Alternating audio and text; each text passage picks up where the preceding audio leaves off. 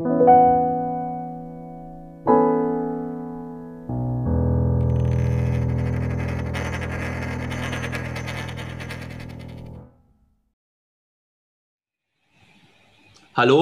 hier ist defi.jetzt. Ich bin Thor Alexander und äh, wir haben heute den Johannes Pfeffer zu Gast und ich übergebe das Wort an den Ralf. Ja, hallo, herzlich willkommen. Ich bin der Ralf, äh, achte Folge von defi.jetzt. Und Johannes, wir kennen uns ja zusammen aus dem Blockchain Meetup Saxony, was wir zusammen organisieren, nachdem ich das erst allein gestartet habe. Herzlich willkommen bei uns. Und äh, wir fangen wie immer an mit so ein paar Standardfragen zu unserem DeFi-Podcast. Angenommen, äh, du bekommst äh, 1000 Euro von uns und äh, ja, wie würdest du die anlegen? In Bitcoin, in Ether oder eventuell anders?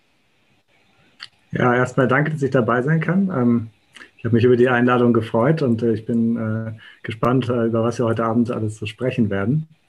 Ja, 1000 Euro bekomme ich, lege ich sie in BTC oder ETH an. Also eigentlich kann man ja in beiden äh, 1000 Euro schon fast gar nicht mehr äh, self-custodial, also in, in, ähm, mit Eigenverantwortung anlegen, weil äh, schon 150 Euro bei Bitcoin für die Transaktionsgebühr weggeht und bei ETH äh, auch ungefähr um den, um den gleichen Betrag. Es bleibt mir also nicht übrig, nichts anderes übrig, als 1000 Euro auf irgendeiner zentralisierten Börse zu kaufen. Und das will ich zurzeit nicht. Also ähm, das ist gar keine so leichte Frage. 1000 Euro ist fast schon zu wenig für die äh, sicheren Blockchains heutzutage. Also gierig bist du überhaupt nicht. Nein. Nein, nein, Geld ist äh, die Theorie der mittleren Geldmenge, kennst du ja vielleicht, oder? Ja. Na gut, ähm, äh, Thor, dann geh du mal zur nächsten Frage über. Gut, also wir nehmen jetzt an, dass du das Geld hodelst, die Euros, und hoffst, dass die irgendwann mal mehr, mehr Wert haben werden ihr habt das jetzt alles so hingenommen, ja, mit äh, man kann 1000 Euro gar nicht mehr anlegen. Das war eigentlich eine Steilvorlage. Das ist deine Meinung. Die, die vertreten wir natürlich nicht, Johannes. Also ich würde die schon anlegen. Also das Geld, was ich über habe, tue ich von schlechtem Geld in gutes Geld tauschen. Und ich hatte mal also erzählt, ich war mal beim, ähm, beim Bitcoin-Stammtisch in Leipzig und da war auch einer da. Und da habe ich den gefragt, warum bist denn du heute hier? ja, ich will Bitcoin kaufen. Ich habe gesagt, kennst du den Unterschied zwischen gutem und schlechtem Geld? Also sagt, nee, das heißt ganz einfach. Gutes Geld behält man, schlechtes Geld gibt man aus und das ist der Grund, warum du heute von mir keine Bitcoin kriegst. Also ich, ich würde schlechtes Geld loswerden willst. Werte nicht in Euro speichern. Naja, also mein, mein, meine These war ja, wenn du 1000 Euro anlegen willst in Bitcoin, dann kannst du das nur in schlechter Form tun. Also ohne hohe Kosten kannst du das nur auf Coinbase, Binance oder so tun. Ne? Da musst du dann dein, dein ausgedachtes Eurogeld äh, hinschicken und äh, gegen ausgedachtes Bitcoin-Geld tauschen. Ne? Weil das ist ja nicht dein Bitcoin. Ne? Du hast ja dafür nicht den Private Key. Wenn du den Private Key haben willst, also wenn du es auf deiner eigenen Wallet haben willst, musst du 10% Transaktionsgebühr bezahlen. Und das ist ökonomisch gesehen Quatsch. Und deshalb sage ich 1000 Euro lassen sich zurzeit nicht sinnvoll in echtes, also in gutes Geld nach deiner Definition investieren. Also ich, ich arbeite gerne mit bitcoin.de und den Herrn bitcoin.de, den hatte ich auch mal bei mir im Meetup und das ist meine auch, erste, meine erste Bitcoin-Börse. Richtig, ja, ist auch die, eine der besten mit. Ist zwar ein bisschen nicht so einfach zu bedienen für Einsteiger, aber da sind die Kosten lange nicht so hoch. Und Bitcoin-Transaktionen für 150 Euro oder Dollar mache ich auch nicht. Also ich schicke meine Bitcoins für ein, zwei Dollar durch die Gegend. Ja, Aber also kann es auch mal passieren. Wird, jetzt schon knapp, also 10, 15 ne, ist schon eher die Regel. Ja gut, dann muss ich halt warten. Dann wartet es halt eine Woche, bis die durch sind. Ja. Also bei 1000 Euro äh, muss ich ehrlich sagen, gebe ich dir schon recht. Jetzt 100 Euro Transaktionsgebühren fahren ist, äh, zahlen ist, ist keine gute Variante, aber wenn ich jetzt rechne, dass äh, Ethereum oder Ether vielmehr und, und Bitcoin bis Ende des Jahres noch locker steigen werden und nicht im Bereich von 10 Prozent, sondern eher im Bereich von 50, vielleicht auch 100 Prozent, was sind da schon 100 Euro? Ja, das ja, ist eine Frage der Kapitaleffizienz. Ja, natürlich. Ich ja im Meetup äh, oder im Podcast äh, defi.jetzt und ähm, da an der Stelle was ist denn eigentlich dein Verständnis oder deine Definition zu Decentralized Finance? Ja, Decentralized Finance ist äh, sozusagen die dritte große Erzählung, könnte man fast sagen, ja? also aus dem Blockchain-Bereich.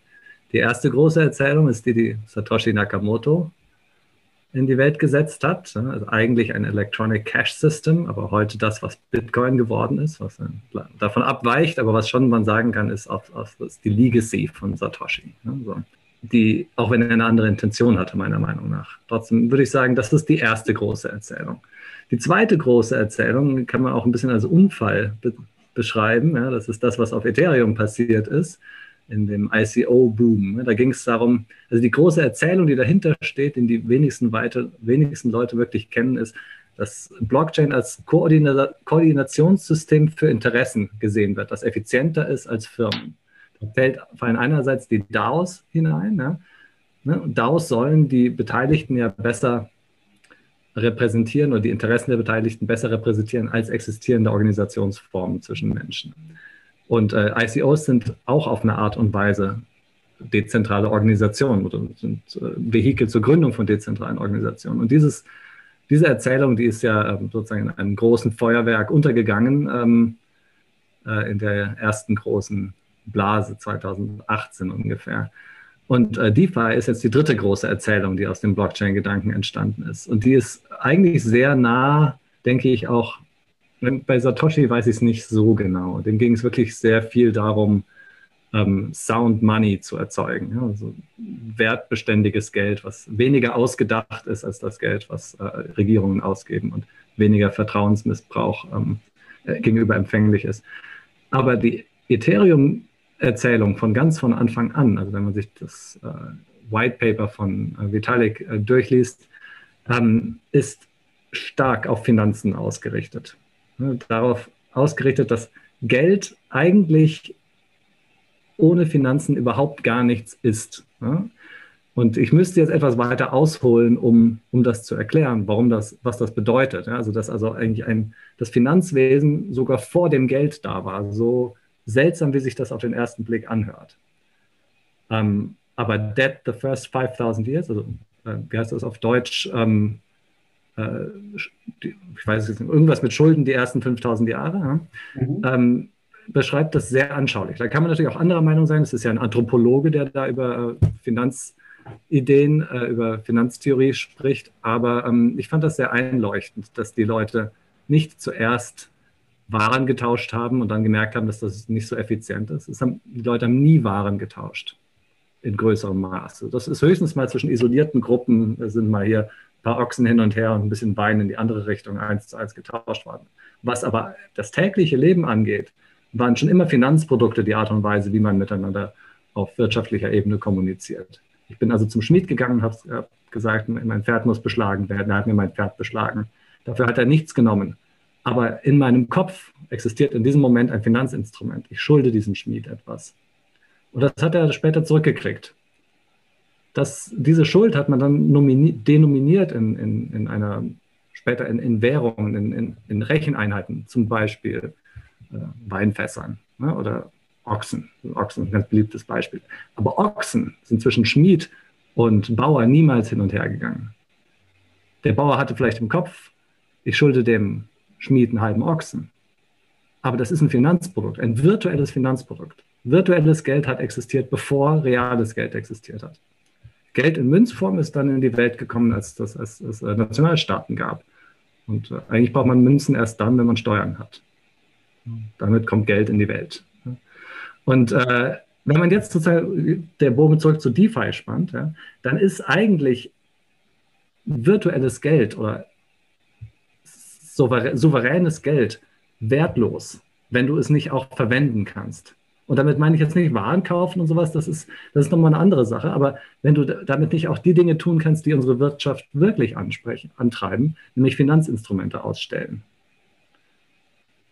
Also das, ja, die Cambrian Explosion im Wirtschaftswachstum ist, ist gekommen in dem Moment, wo Finanzprodukte im größeren Rahmen auf, den, auf, den, äh, auf die Bühne getreten sind, wie sagt man. Ja. auf der Weltbühne erschienen sind. Also es gibt unterschiedliche Zeitpunkte, wo man das festmachen kann. Es gab auch schon welche im alten Rom, es gab auch schon welche in China, aber ähm, in, äh, im äh, Mittelalter in äh, den Küstenstädten Italiens hm, ist dann sozusagen der erste große Boom gekommen. Da konntest du dann ein Schiff ausrüsten, ohne das Geld zu haben, ein Schiff auszurüsten. Und nur dadurch wurden diese ganzen Fahrten und Handelsbeziehungen überhaupt möglich. Wenn alle immer erst das Geld gehabt haben müssten, bevor sie ein Schiff ausrüsten können, wäre ganz viel dieser Sachen nicht passiert. Und ab da ging es explosionsartig mit äh, größeren Umverteilungen durch Kriege und politische Verwerfungen, mit Neustarts äh, eigentlich nur noch aufwärts. Und zwar explosionsartig. Es geht einher mit den anderen explosionsartigen äh, gesellschaftlichen und wissenschaftlichen Entwicklungen, die wir seitdem erlebt haben. Ich vereinfache jetzt doch durchaus, ja, aber genau das, also für mich ist eigentlich, um jetzt auf DeFi zurückzukommen, virtuelles Geld oder souveränes Geld, was Sound Money, es gibt keine so gute Übersetzung dafür, ohne dazugehöriges Finanzsystem, was mit diesem Sound Money auch Dinge anstellen kann, fast, also höchstens die Hälfte wert. Das ist praktisch wie das erste Puzzlestück, was du brauchst zu einer, zu einem, äh, zu einem, zu einem Gesamtsystem, was dann auch wirklich eine Bedeutung hat. So sehe ich DeFi. Und äh, bei Ethereum war das von Anfang an die Idee. Dadurch, dass man dieses Sound Money, als dass sich Ethereum oder Token, die auf Ethereum basieren, ja durchaus verstehen, das mag ein Bitcoin anders sehen, aber ähm, erst wenn sich das programmieren lässt, erst wenn sich solche Vereinbarungen treffen lassen, erst dann wird überhaupt das Potenzial entfesselt. Und das, äh, ich meine, ne, ich bin ein ethisch denkender Mensch. Weder die Cambrian Explosion im Wirtschaftsbereich, im Finanzbereich, noch die wissenschaftliche, noch das, was wir jetzt in DeFi sehen, ist nur gut. Es hat, man kann es mit der Atomkraft, mit der Nutzung der Atomkraft vergleichen. Also es ist gefährlich und hat großes Potenzial. Okay, gut. Erzähl noch mal ein bisschen zu deinem Werdegang, Johannes. Wie bist du im Kryptobereich reingekommen und wann? Ja, also ursprünglich ähm, bin ich Elektroingenieur, also na, eigentlich Mechatroniker, aber ähm, als Ingen mit äh, Ingenieursstudium und äh, habe dann an der Uni eine Zeit verbracht, um meine Doktorarbeit zu schreiben, bis dann 2016 ähm, ein Freund von mir, ähm, in der 2015 war das, da ist der so in den, in den Kryptobereich gegangen und hat mir immer davon erzählt und ähm, ich haben spannende Diskussionen geführt und dann habe ich mich so ein bisschen so neben dem, neben meiner Arbeit dort, äh, so, ich sag mal auf Englisch so schön, das äh, ins äh, Hasenloch gefallen. Du willst ja, dass ich Deutsch spreche. ähm, dann 2016 kam dann äh, ein, ein Ereignis auf Ethereum, was mich äh, in den Bann geschlagen hat. Ne? Das, das, war der, das DAO-Event, ne? was ihr sicherlich beide ja auch äh, sehr gut kennt. Das ist so die erste Stunde der Wahrheit, äh, würde ich sagen, ähm, für Blockchain im Allgemeinen gewesen. Es gab vorher auch schon ein paar größere Incidents auf ähm, Ereignisse auf, auf, auf Bitcoin, wo mal plötzlich unendlich viele Bitcoins erzeugt werden konnten und es Hardforks geben musste. Das ist heute fast in Vergessenheit geraten, weil Bitcoin so ähm, äh, verknöchert ist mittlerweile, im guten Sinne vielleicht. Ja. Aber ähm, auf Ethereum war das halt, und ich hatte die Chance, das zu verstehen. Und ich hatte das Gefühl, die wenigsten Leute ähm, haben verstanden, was damals passiert ist. Es gab diese Blockchain, viele waren begeistert davon. Es war ja noch, man hat ja damals gedacht, alles ist möglich auf der Blockchain. Äh, aber fast keiner hat verstanden, äh, was, die, was, bei diesem DAO eigentlich passiert ist. Und ich hatte da diesen Einstieg über, über den Freund, hatte mich schon damit beschäftigt, hatte über die Uni, ähm, also über meine äh, wissenschaftliche Tätigkeit, Erfahrung mit formaler Modellierung und habe mich dann einfach hingesetzt und habe versucht, ein semantisches Modell der ähm, der Ereignisse um den DAO herum aufzustellen. Habe das dann auch getan und ähm, bisschen dazu beigetragen, äh, dann ähm, also war im Entscheidungsprozess mitbeteiligt, was, wie, welche Vorschläge der ähm, den Minern und der Blockchain-Community nach dem DAO gemacht wurden. Ähm, habe Berechnungen durchgeführt, verifiziert, was andere berechnet haben. Also sozusagen war diesem, das, ab dem Zeitpunkt war ich äh, war ich gefangen von der Sache. Also da konnte ich, da konnte ich nicht mehr loslassen. Und kurz darauf habe ich dann von ähm, äh, Consensus ein Angebot bekommen, Consensus, also dieser, der großen dem großen Ecosystem Developer in, Ether, im Ethereum-Bereich ein Angebot bekommen, beziehungsweise ich habe mich dort beworben mit einer ähm, Gründungsidee. Consensus hat sich ja damals stark aufgestellt als Accelerator oder Incubator für Startups. Das war dieses Alethio-Projekt, ne, wo ähm, dessen Ziel es war, eine Art Waffengleichheit herzustellen zwischen der allgemeinen Blockchain und Ethereum Community und denjenigen, die versuchen, ähm, dieses System auszunutzen. Also ich habe dadurch, dass das Blockchain grundsätzlich transparent ist, ist ja zumindest im Gegensatz zu dem intransparenten ähm, existierenden Finanzsystem die grundsätzliche Möglichkeit vorhanden, dass eine Art Waffengleichheit entstehen kann. Also damit meine ich, ich kann mir die Blockchain anschauen und kann verstehen, was darauf passiert. Aber nur wenn ich von, diesem, von dieser Möglichkeit auch Gebrauch mache, hat man tatsächlich die gleichen Chancen wie andere. Ansonsten wird es immer Leute geben, die, ähm, die äh, ne, so wie es heute jetzt ähm, äh, im Finanzbereich, aber auch im, im, Webbereich ist, die sich Wissenssilos aufbauen und dadurch einen riesigen Vorsprung haben. Also Google hat so ein Silo, Facebook hat so ein Silo. Die wissen einfach mehr als wir und können andere Entscheidungen treffen, haben eine andere Sicht auf das Gesamtökosystem Web 2. Und bei Web 3 ist das zumindest mit heutiger Technologie, wo fast keine Kryptographie eingesetzt wird. Ja, es gibt natürlich Ausnahmen, aber wo fast keine Kryptographie auf der Blockchain eingesetzt wird und fast alles ähm, transparent erkennbar und sichtbar ist, kann grundsätzlich jeder von der gleichen Position aus agieren, aber nur wenn die Werkzeuge dafür verfügbar sind. Und das haben wir uns als Ziel gesetzt, diese Werkzeuge frei, frei, zu, frei verfügbar zu machen. Wir sind auch recht weit gekommen, haben äh, viele spannende Werkzeuge ähm, gebaut, Block Explorer und Block Explorer, die man selber auf seine eigenen Node laufen lassen kann und ähm, no Notification-Systeme und ja, viele, äh, viele, also wir haben sozusagen selber Big Data gemacht und haben äh, äh, Analysen über alle bis dahin auf der Blockchain angefallenen äh, semantischen Daten äh, durchgeführt und haben darüber Blogposts geschrieben. Da kann man, wenn man heute nach Alethio sucht, auch noch einiges finden. Das waren spannende, spannende Sachen, hat mir großen Spaß gemacht. Und, äh, aber irgendwann hat sich dann herausgestellt, dass wir das so, ähm, das Ökosystem so noch nicht so weit war, dass wir das äh, wirklich gewinnbringend monetarisieren können. Und das Projekt ist dann aufgegangen in Consensus Codify. Die nutzen die Technologie heute weiter. Aber ähm, ja, ich habe mich dann ähm, neu orientiert und äh, zusammen mit äh, Freunden aus der Schweiz ein, äh, ein, zweites Unternehmen gegründet. Ich hatte gerade erzählt, hm, dass ich äh, bei Consensus ähm, aufgehört habe und ein neues, Unter ein neues Startup gegründet habe, zusammen mit zwei Co-Foundern aus der Schweiz. Und äh, das ist das erste Mal, dass, wir dann, dass ich wirklich in den Finanzbereich gegangen bin.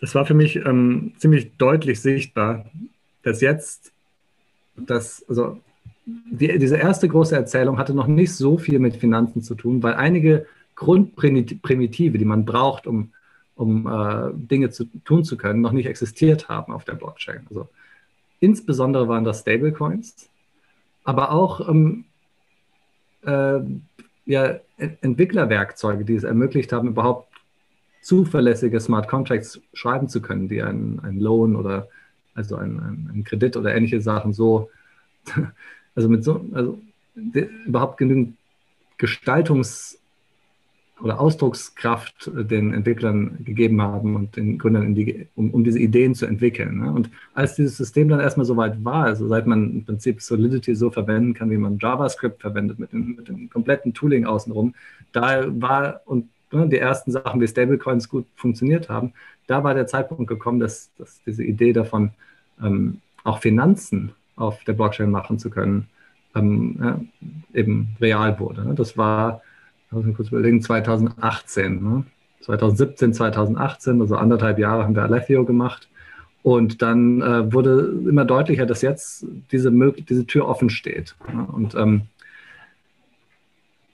wir hatten das Glück, Leute kennenzulernen aus, äh, aus einem Projekt, das nennt sich Actus. Ne? Das ist ähm, eine US-amerikanische Foundation, die ähm, aber von einem Schweizer ähm, inspiriert worden ist, weil der hat sich hingesetzt und hat ähm, ähm das existierende Finanzsystem so weit formalisiert, dass praktisch für alle im Umlauf befindlichen Finanzprodukte eine formale Beschreibung in diesem Actus-Modell enthalten ist.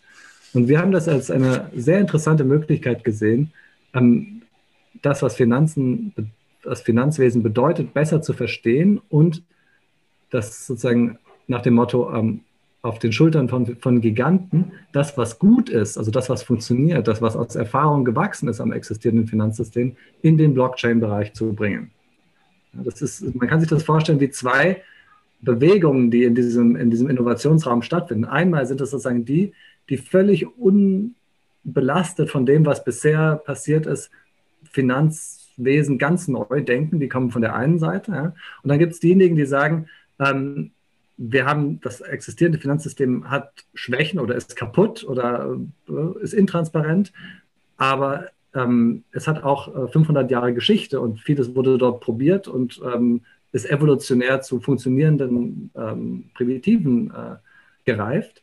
Ähm, und das versuchen wir zu nehmen und in diese neue Welt zu bringen. Und das war die Richtung, von der ich äh, mit diesem Startup rangehen wollte. Und in der Hoffnung natürlich, dass sich das am Ende dann trifft und zu einem, einem besseren Gesamtbild wird.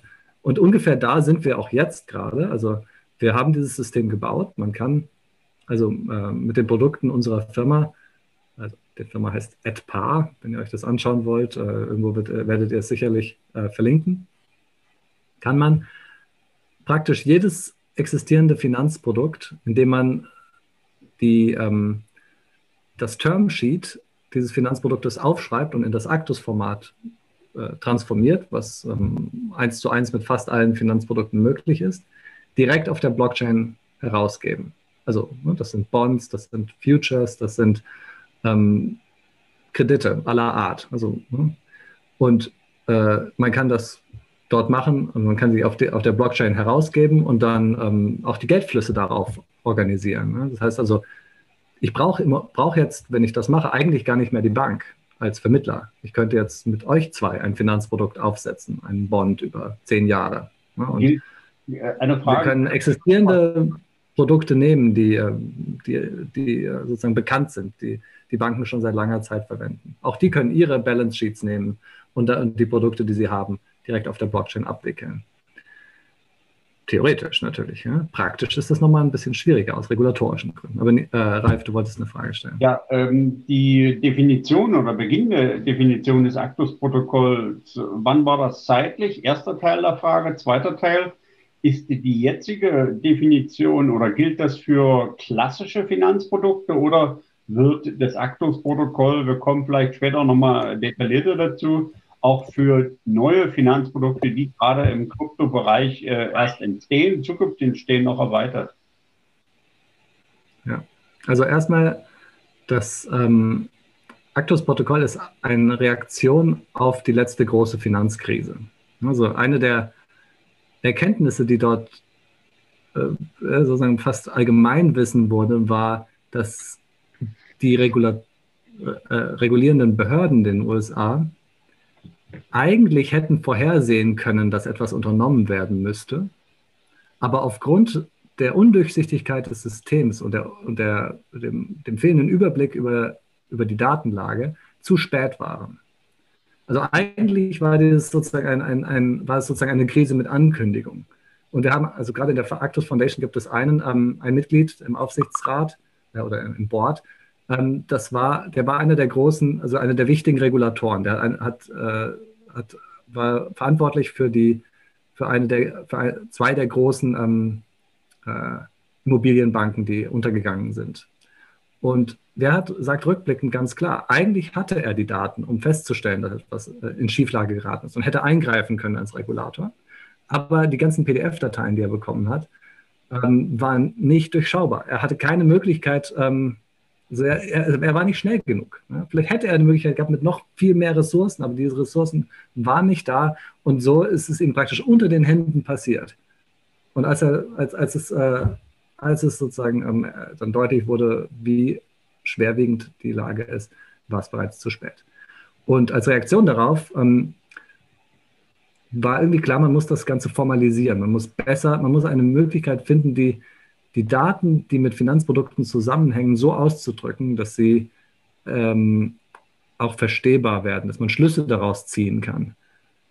Und äh, zeitgleich, dann auch eben nach dieser Finanzkrise, hat sich ähm, äh, Willy Brammertz in der Schweiz ähm, an die Arbeit gemacht, um genau dies zu tun. Und er hat einfach angefangen, die, äh, ein, ein, System zu erstellen, was ähm, diese Finanzprodukte organisiert, formal. Und daraus ist dann das Actus-Protokoll geworden. Die haben sich dann auf verschiedenen Konferenzen getroffen. So genau kenne ich die Entstehungsgeschichte auch nicht. Und äh, sich dann zusammengetan, um die Actus Foundation zu gründen.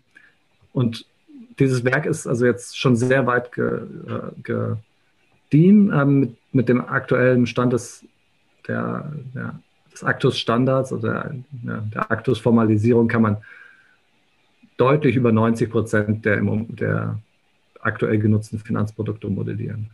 Wenn das jetzt nur so formalisierbar ist ähm, oder äh, formalisiert worden ist, seid ihr als Firma etwa jetzt die Ersten, die das äh, so weit getrieben haben, das in, äh, ich sag mal, semantisch oder das semantisch Verständliche in Softwarecode äh, abzubilden? Oder gibt es auch noch andere Firmen, Banken, die das äh, nutzen und gebaut haben? Also es gibt eine Referenzimplementierung in Java. Wir sind nicht die Ersten, die das ähm, umgesetzt haben. Allerdings sind wir die Ersten, die diesen Standard, der eigentlich ein deskriptiver Standard ist, also der beschreibt Cashflows. Also was Actus eigentlich grundsätzlich immer macht, ist, es gibt ein Termsheet, in dem sind die Bedingungen, der Typ und die Parteien eines Finanzproduktes angegeben. Mhm. Das schiebt man in eine Maschine rein und auf der anderen Seite der Maschine kommen die daraus entstehenden Cashflows heraus. Also wer schuldet wem was und wann. Das ist das sozusagen das Grundprinzip. Ein Termsheet führt zu einer Liste von Cashflows. Diese Cashflows müssen nicht alle am Anfang äh, schon äh, klar sein. Also zum Beispiel gibt es ja äh, Finanzprodukte, die abhängig sind von äußeren Eingaben wie äh, Zinsraten oder ähnliche Dinge. Ja? Das heißt also, das ist nicht zwingend schon bis zu Ende ähm, alles immer vorhergesehen, aber wann die stattfinden, dann eben schon. Ja? Und dann wenn dann diese äußeren Einflüsse dazukommen, dann wird es immer vollständiger, diese Sachen. Aber das ist das Grundprinzip, wie so ein formales System funktioniert. Ein Termsheet rein und Cashflow hinten wieder raus. Mhm. Was wir gemacht haben, also ne, die ersten Versuche sozusagen, was, was bisher, was es schon gab, war, das in Analysewerkzeugen zu nutzen. Du nimmst also die existierenden Termsheets von Banken oder von irgendwelchen Akteuren im Finanzsystem und äh, schiebst die da rein und dann hast du halt hinten dann die ganzen Cashflows, die daraus entstehen und dann machst du Analysen daraus. Was wir getan haben, und das ist auch etwas, was eigentlich wirklich nur mit Blockchain geht. Man sucht ja immer so an, wofür braucht man Blockchain eigentlich, außer für Sovereign, äh, für, für, um, ähm, für Sound Money. Ja? Aber was wir dadurch geschafft haben, ist, diesen, dieses Protokoll ausführbar zu machen. Es ist also nicht mehr deskriptiv rein, sondern man kann tatsächlich diese Finanzprodukte ausführen und zwar non-custodial wenn man möchte. Also das ist immer eine Frage der Konfiguration, wie, wie man die Macht verteilt und die Rechte verteilt in diesen Smart Contracts. Aber wir können sagen, ähm, ich hinterlege ein Collateral bei RAL, also auf der Blockchain, zum Beispiel äh, ein NFT, ne, ein Kunstwerk, so, das äh, bleibt dort in Custody des Smart Contracts, also Non-Custodial Custody sozusagen. Und ähm, dafür leiht mir äh, Ralf 10.000 Bitcoin. und äh, und äh, dann haben wir, machen, vereinbaren wir Bedingungen, also Zinsrate, wann, also wirklich kompliziert, welche, also das ist auch etwas, was Actus eben enthält, all diese Formalia, die äh, Banken benutzen. Welche Day-Count-Methode wird verwendet? Welche Feiertagkalender? Frankreich, USA, Wall Street, ähm, wird, werden die Zinsen ähm, jeden Donnerstag berechnet oder jeden Freitag berechnet oder sind die kontinuierlich? Diese Dinge sind alle modellierbar in Actos. Ne? Das heißt also, wir können einfach jetzt, wir könnten kopieren, wir gehen zur Sparkasse und sagen, hier, wir sind bei euch die Kredite und dann kopieren wir einfach dieses Termsheet und nutzen es für uns. Mhm. Aber keine Bank spielt dort mehr eine Rolle. Also muss nicht mehr eine Rolle spielen. Die kann eine Rolle spielen als Vermittler oder als Custodian, wenn man das möchte. Aber grundsätzlich können wir bei dieses Finanzprodukt zwischen uns aufsetzen. Und äh, der, das Smart Contract System sorgt dafür, dass ich meinen Collateral, also diesen NFT, dieses Kunstwerk von Beeple, erst wieder zurückkriege, wenn äh, ich alle ähm, Principal-Zahlungen, also alle Kapitalrückzahlungen und alle Zinsen, die vereinbart sind, bezahlt habe. Erst dann wird es wieder freigegeben. Das naja, ist eine einfache Sache eigentlich. Ja. Das, sind klassische Finanzprodukte, aber auf der Blockchain ausführbar gemacht. Wir sind ja jetzt über, also ich würde dann den Kryptowerdegang auch abschließen. Letzte Frage dazu. Du bist ja sozusagen vor drei Jahren dann, so habe ich es verstanden, äh, in den echten Finanzbereich äh, durch die Beteiligung, Gründung an, von etwa hineingekommen. Äh, wie Nein. fühlt sich das denn an als Nicht-Finanzer oder Finanzwirt? Ich muss kurz widersprechen, es gibt keinen echten Finanzbereich. Finanz, Finan eigentlich in, in, der weitesten Fassung äh, ist unser ganzes Leben von, von Finanzen durchzogen, ja? auch wenn wir es nicht als solches erkennen. Sind, Finanzen sind Versprechungen und Vereinbarungen, die wir untereinander haben. Also der Begriff Schuld ist ja auch nicht allein mit dem Finanzsystem verbunden oder I owe you something. Das ist eigentlich das, was nur formalisiert wird über das Finanzsystem. Okay, aber abgesehen davon hast du natürlich recht. Ja? Wie fühlt sich das an? Also erstmal hatte ich von nichts eine Ahnung. Ich bin auch jetzt noch kein Experte des Finanzsystems, ne, des traditionellen Finanzsystems. Ähm, aber es war einfach ähm, halt, ich bin äh, da reingesprungen ins kalte Wasser und hatte Gott sei Dank zwei Co-Founder, die in diesem Bereich schon länger unterwegs sind. Also einen, der an dem Actus-Standard äh, mitgeschrieben hat, ähm, der Nils Bundi und äh, der Michael Svoboda, der ähm, äh, auch aus der Schweiz kommt und auch in dem Bereich schon Erfahrung gesammelt hat. Und äh, dadurch konnte ich dann relativ schnell lernen. Ich behaupte auch jetzt von mir noch nicht, dass ich, das, dass ich verstanden habe, wie das traditionelle Finanzsystem funktioniert. Aber ähm, ich habe es besser verstanden als, als natürlich Leute, die, damit, die da nicht zwei Jahre in dem Bereich gearbeitet haben und versucht haben, das, um, das zu übersetzen auf, auf, auf Blockchain. Ne? Ähm, erstmal versteht man gar nichts. Das ist eine, die haben eine eigene Diskurssprache, wie, wie so jeder, jede andere Sekte auch, würde ich sagen. Okay. Äh, ja, welche, äh, dein Kryptowerdegang und äh, da wird bestimmt noch mal viel kommen, äh, davon gehe ich fest aus. Welche Kryptowährungen oder Token findest du gut und warum? Also eigentlich solche Fragen finde ich ja schon fast unanständig, muss ich sagen. Also ähm, finde ich toll. Äh, es klingt so unschuldig, aber eigentlich geht es ja darum, äh, was sollte man kaufen? Und das ist sozusagen versteckt in dieser Frage drin enthalten. Ähm, und da kann ich sozusagen aus ethischen Gründen, kann ich mich nicht dazu hinreißen, irgendwelche Empfehlungen zu geben. Aber ich meine, mit diesem Wort vorweg, also dass, dass man, also worüber wir sprechen können, ist welche Sachen von der Idee, die dahinter steht, spannend sind. Was sind spannende Ideen und was sind langweilige Ideen oder, oder wie sagt man auf Deutsch, flawed ideas. Also Ideas, also Ideen, die hinter Token stehen, die schwerwiegende Fehler haben. Also hm, in, in der Art, also in, in, dem, in dem Systemdenken dahinter zum Beispiel. Ja. So, äh, und jetzt war die Frage, hast du jetzt gefragt, was hier auf der Folie steht, welche in zwei Jahren noch eine Bedeutung haben, oder hast du was anderes gefragt? Nein. Nee, stopp. Wir waren jetzt bei der, bei der Frage noch, welche Token du gut findest. Und du entscheidest. Ah, welche Token ich gut finde. Welche zwei warte, Token warte. ich gut finde. Ja, du entscheidest, was du gut findest. Da du vorher über Finanzen geredet hast, hast du uns unterstellt, dass wir da indirekt äh, eine Kaufempfehlung von dir haben wollten. Nein, wir haben jetzt über Technik geredet und zwar auf einem ziemlichen Abstraktionsniveau. Und deswegen formuliere ich jetzt mal die, Farbe, die Frage ein bisschen klarer. Welche, welche Token, welche Projekte im Kryptobereich findest du von der, von der Technik her, vom Ziel her interessant? Jetzt nicht, ja. die man kaufen soll, sondern welche sind innovativ, welche bringen das gesamte Ökosystem weiter äh, und, und so in die Richtung halt. Ja, also kann, deine Argumentation ist, ist, ist, schlüssig, genau. Also wir sind, dadurch kam sozusagen dieses Missverständnis zustande. Und äh, aber so gesehen, also was nicht, also erstmal ist interessant, eigentlich alles, alles Spannende, was passiert in diesem Bereich, passiert auf Ethereum. Das ist einfach so. Ne? Es kann sein, dass in den nächsten Jahren Plattformen äh, eigene Innovationskraft entwickeln, also, aber im Moment ist das noch nicht der Fall. Ähm, und ich hatte ja vorhin, als ich so weit ausgeholt habe, was DeFi ist, gesagt, dass ähm, eine der Grundprimitiven, die notwendig waren, um Finanzprodukte auf Blockchain zu ermöglichen, Stablecoins waren. Und da ist wirklich eines der spannendsten und erstaunlichsten Projekte zu finden, die dieser ähm, Raum bisher hervorgebracht hat. Und das ist äh, MakerDAO.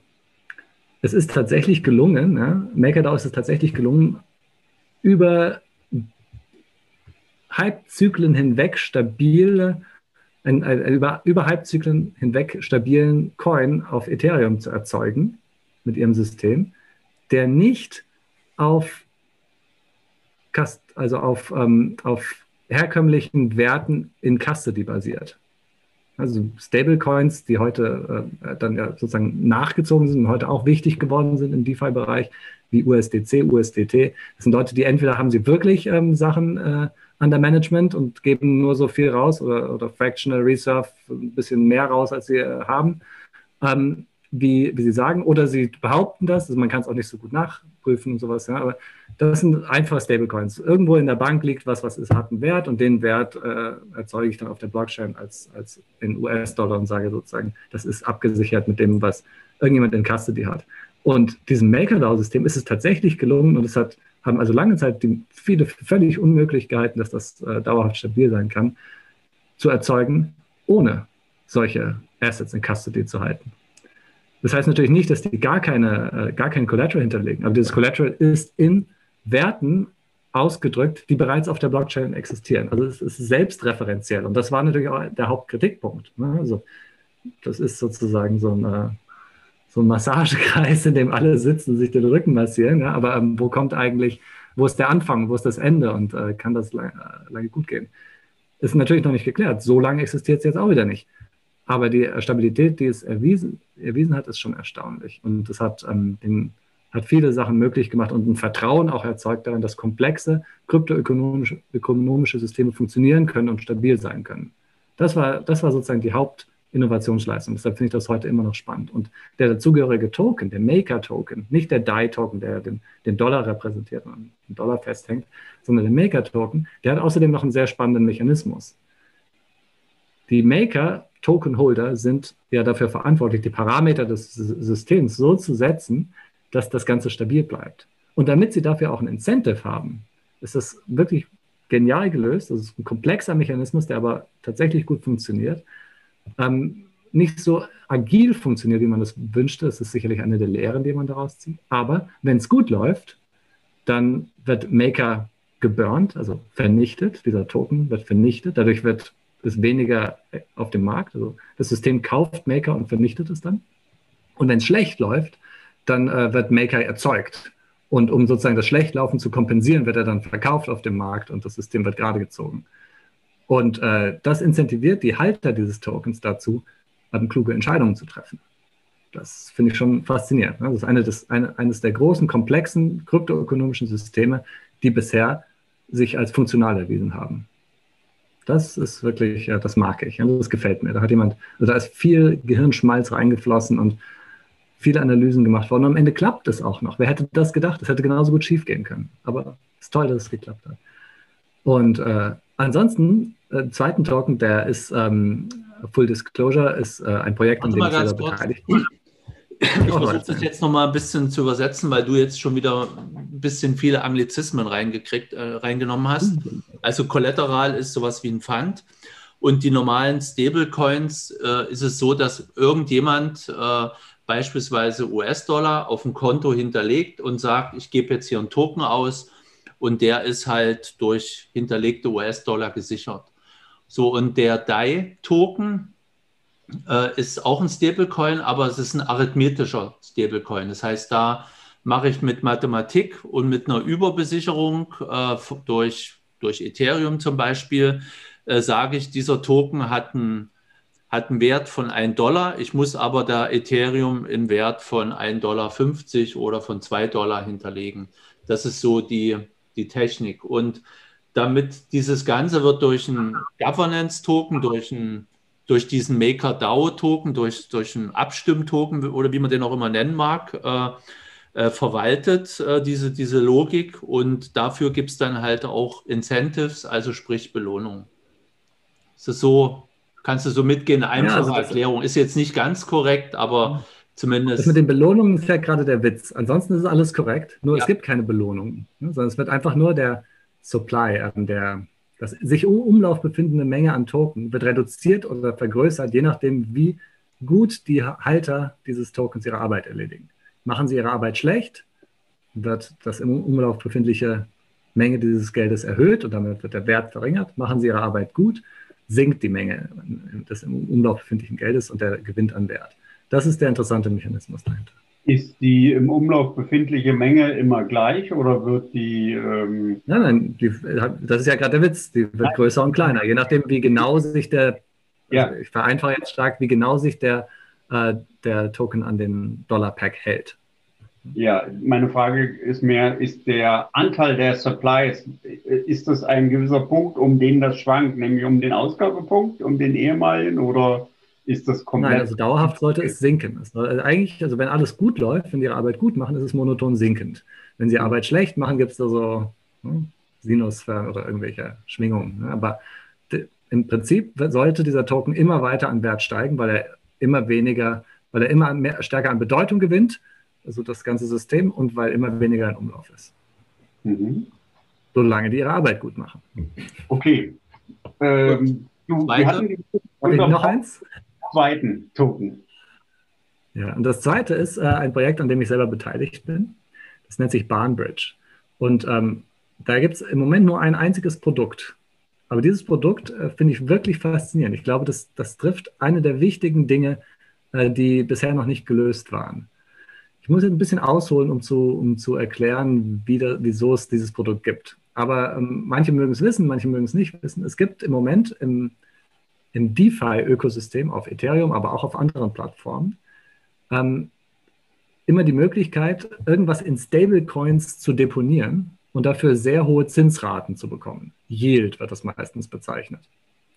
Ich rede jetzt noch nicht von Farming oder so, das ist was ganz anderes. Ja, aber damit Leute Hebel, Hebelprodukte nutzen können, also sozusagen aus ihrem einen Ether äh, ne, mit sozusagen doppelter Exposure, Exposure, mir fallen keine deutschen Wörter ein, äh, sich an äh, sozusagen diesem Asset gegenüber exponieren können mit einem Hebel 2 oder 3 oder 4, brauchen sie Leute, die ihnen sozusagen Kapital leihen, um das zu tun. Und Leute, die mit DAI, das ist dieser Stablecoin aus dem Maker-Projekt, das wir gerade erwähnt haben, oder USDC, das ist ein Custodial Stablecoin, wo einer die äh, US-Dollar in Verwahrung hat. Wenn man die bereitstellt für Leute, die eigentlich Hebelprodukte haben wollen, dann geben die einem Zinsen dafür. Also die möchten drei, viermal exponiert sein gegenüber dem Ether-Preis oder gegenüber irgendeinem Preis. Und dazu müssen sie Ether kaufen und dazu brauchen sie Geld. Und dieses Geld leihen sie von dir. Und äh, dadurch, dass es sozusagen im Moment mehr Bedarf gibt, dafür äh, so äh, Stablecoins zu leihen, um dafür Ether zu kaufen, als es Leute gibt, die das bereitstellen, sind die Zinsen, die man dafür erhält, ziemlich hoch. Nämlich so im Bereich zwischen 5 und 15 Prozent. Aber sie fluktuieren. Ich habe es ja schon gesagt, Preis zwischen 5 und 15 Prozent. Das kann an einem Tag mal 3 Prozent sein sogar oder am anderen Tag dann mal 43 Prozent für zwei Stunden und dann wieder runtergehen und wieder hochgehen und wieder hin und her gehen. Es kann auch sein, dass es dauerhaft sinkt, ja, weil ne, so, so, funktioniert ja eigentlich ein Markt. Wenn es einen Bedarf gibt und die Zinsen sehr hoch sind, dann werden nach und nach immer mehr Leute reinkommen, die äh, dieses, das zur Verfügung stellen, was die Leute haben wollen. Und dann sinken die Zinsen natürlich, weil, weil dann gibt es ein Überangebot.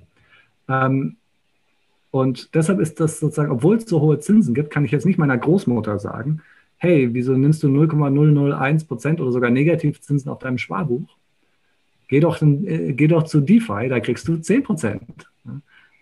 Weil das Risiko so hoch ist. Erstens diese Schwankungen und zweitens natürlich auch weitere Risiken wie Smart Contract Risiko oder Black Swan Event, das, wär, das irgendwann mal vielleicht auftreten wird und das ganze System zum Einstürzen bringt. Nicht alle Probleme davon kann, kann Bahnbridge lösen, aber eins nämlich schon. Und das ist die Unsicherheit über die, über die Fluktuation dieser, dieser, ähm, dieser Zinsraten. Und das äh, ist, glaube ich, etwas, was, was noch gefehlt hat. Das ist für viele Leute etwas, was, was viel Unsicherheit bringt. Und Bahnbridge hat sozusagen das Festgeldkonto zurückgebracht. Ihr erinnert euch vielleicht, also als ich angefangen habe, also ihr seid etwas älter als ich, nicht viel, aber vielleicht ein bisschen, äh, als ich angefangen habe, so mit 18 oder in den 20ern so ein bisschen Börsensachen zu machen, da hatte mein, mein Broker hatte auch immer Festgeldkonten und Tagesgeldkonten. Da konnte ich mich entscheiden, mein Geld für zwei Jahre festzulegen und habe dann, ich weiß den Zinssatz nicht mehr, aber irgendwie so drei Prozent oder so bekommen, wenn ich mich dafür entschieden habe. Und das wurde total gerne genutzt, nicht weil die Zinsen so toll waren. Man konnte auf anderen Märkten sicherlich mehr erhalten, aber man wusste, was man hatte. Wenn ich da 100.000 rein investiere, dann habe ich am Ende genau 3% mehr. Und damit kann ich planen. Und das ist für Leute, die ein Haus bauen oder eine Familie haben oder sonst irgendwas, äh, eben sehr wichtig. Und das ist das, was Boundbridge auf DeFi ermöglicht. Dort werden, ähm, und, äh, ne, also da muss man sich mal auf der Zunge zergehen lassen. Man kann jetzt bei Boundbridge hingehen und sagen, ich möchte 1 Million Dollar nehmen sie festlegen bei einem Zinssatz von 10 Prozent für ein Jahr. Und ich kriege in einem Jahr ganz sicher 1,1 Millionen zurück. Außer der Smart Contract versagt. Ne? Oder wir haben ein anderes Black Swan Event. Das geht jetzt. Das hat Bahnbridge äh, in DeFi gebracht. Ähm, und das ist folgendermaßen wird das gelöst. Dieser, ähm, dieser äh, Token, der diesen, der diesen Zinssatz bringt, ja, das ist auch in DeFi-Systemen immer in Token ausgedrückt. Also ich kaufe einen Token, den habe ich dann auf meiner Wallet und der, wenn ich den wieder zurückgebe, nach einer gewissen Zeit kriege ich dann eben mehr zurück, ja, je nachdem, wie sich der Zinssatz über im Laufe der Zeit entwickelt. Dieser Token wird in zwei Tranchen aufgeteilt. Eine Junior-Tranche und eine Senior-Tranche. Die Junior-Tranche übernimmt das Risiko und die Senior-Tranche kriegt äh, den stabilen Zinssatz. Wenn jetzt zum Beispiel der Zinssatz bei, im Moment bei 10% liegt, dann kann der Senior sagen, ich lege diesen Zinssatz äh, für ein Jahr auf 8% fest oder auf 5% fest. Wie genau das ist, äh, entscheidet ein Algorithmus, der in dem Protokoll eingebaut ist, ob das 5, 8 oder 10 sind. Das hängt damit zusammen, wie viele Leute gerade Senior sein wollen und wie viele Leute gerade Juniors sein wollen. Ne? Aber zur Erinnerung nochmal, Junior nehmen Risiko, Senior nehmen Sicherheit und zahlen dafür einen etwas geringeren Zinssatz. Wenn er also gerade 15% ist, kann ich als Senior vielleicht ähm, 10% einlocken für ein Jahr. Sollte der Zinssatz jedoch in dieser Zeit höher als, 5, als 10 Prozent liegen durchschnittlich, kriegt alles, was darüber liegt, wird abgeschnitten und kriegen die, die, äh, die Juniors zugeschoben. Sollte er darunter liegen, also sagen wir mal über das Jahr durchschnittlich bei 8% gelegen haben, wird etwas von den Juniors genommen und den Seniors gegeben. Also das ist im Prinzip eine Spekulation darauf von den Juniors, dass der Zinssatz dauerhaft höher ist als das, was die Seniors gerade einlocken können. Aber das Protokoll gleicht das genauso aus, dass die, dass die äh, Seniors, die diese, diesen Zinssatz festlegen für einen gewissen Zeitraum, äh, garantiert ihr Geld bekommen. Und das Risiko tragen die Juniors. Aber sie haben, haben auch eine Gewinnmöglichkeit äh, dadurch, äh, wenn sie glauben, dass der Zinssatz dauerhaft höher ist als das, was, was die ähm, Senior bekommen können. Ne? Und jetzt kann ich theoretisch ähm, meiner Großmutter sagen, hier, nimm doch dein Geld und leg es da an, wenn nicht noch andere Risiken wären. Ne? Deshalb mache ich das noch nicht. Aber wir sind ja auch erst ganz am Anfang. Es gibt schon andere Projekte, die machen äh, Versicherungen für solche Smart Contracts, auch für Bahnbridge. Und das letzte Risiko, das Black Swan Event Risiko, also dass aus irgendeinem Grund der Kryptomarkt zusammenbricht und nichts mehr so ist, wie wir es im Moment denken, das ist eins, was eigentlich wahrscheinlich nie ganz verschwindet, was aber wie, wie Erdbeben oder Vulkanrisiken äh, also solche Naturkatastrophenrisiken, die geraten in den Hintergrund oder werden vielleicht sogar tatsächlich unwahrscheinlicher, wenn lange Zeit nichts passiert. Ist schwer zu sagen. Also das dritte Risiko ist das schwierigste Risiko. Aber die beiden anderen sind mittlerweile handelbar. Und das finde ich sehr, sehr spannend. Und deshalb ist dieses Bahnbridge-Projekt so spannend. Deshalb arbeite ich da auch gerne mit. Kurze Frage noch. Sag mal, die, die Junior-Partner ähm, oder wie auch immer, sage ich jetzt mal äh, ketzerisch, müssen die auch mit Geld reinbringen? Ja, ja deine, deine Großmutter auch, ja. sagt, sie hat eine Million, sagen wir mal 100.000 nur. So, und, und sie will den Festzins. Ich habe jetzt auch 100.000, ich äh, sage ich, nee, ich will lieber den variablen Zins. Oder sage mhm. ich, okay, ich, ich sichere die, das Risiko, dass der Zins da drunter geht, einfach ab und muss jetzt nicht irgendwie 100.000 noch bringen.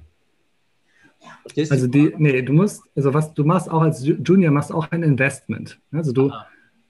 Ja, das ist wie alle DeFi-Produkte eigentlich heute ist das Pool-basiert. Es gibt einen Junior-Pool. Die Juniors können die ganze Zeit da rein investieren. Ne? So, die kriegen immer das, was zu viel an Zinsen äh, übrig ist, nachdem die Seniors ausbezahlt wurden, sozusagen. Und du willst dort rein investieren, weil du glaubst, dass du sozusagen hm, mehr kriegst, also dass die Zinsen eher höher werden, sein werden als das, was die äh, Seniors ab, abschließen können zu dem Zeitpunkt. Und ähm, das heißt also, ja, beides sind Investments. Also auf beiden Seiten wird der Pool gefüllt, sozusagen. Der eine, der Unterschied ist, die Juniors sind Fungible Token, jetzt habe ich wieder ein Fremdwort verwendet. Fungible die funktionieren so ähnlich. Fungible, ja, das, auch noch, das hilft auch jetzt nicht besser. Also, ähm, das ist, das ist ein, ein weites Feld, aber es funktioniert so ähnlich wie Geld. Man kann einen Token nicht vom anderen unterscheiden, etwas vereinfacht gesehen. Ne? Funktionieren so wie die Token, die man kennt, wie ein Bitcoin und wie ein Ether. Und das, was die ähm, Seniors haben, das sind Bonds. Die haben eine Laufzeit. Die kriegen einen NFT. Also wenn die sozusagen sich für ein halbes Jahr Laufzeit entscheiden, dann kriegen die einen NFT bei Abschluss und in einem halben Jahr können sie den NFT gegen den Betrag tauschen, der ihnen zugesichert ist. Also bei 100.000, bei 10% sind es dann 110.000. Die geben den dann zurück. Aber die sind eben nicht fungible, weil die ja auch alle unterschiedliche Laufzeiten haben. Theoretisch. Und unterschiedliche Zinssätze. Welchen Zinssatz du kriegst, hängt ja immer, hängt immer davon ab, in welchem Zustand sich das System gerade befindet. Sind gerade viele Juniors da, die bereit sind, Risiko zu übernehmen? dann kriegen die Seniors einen guten Deal.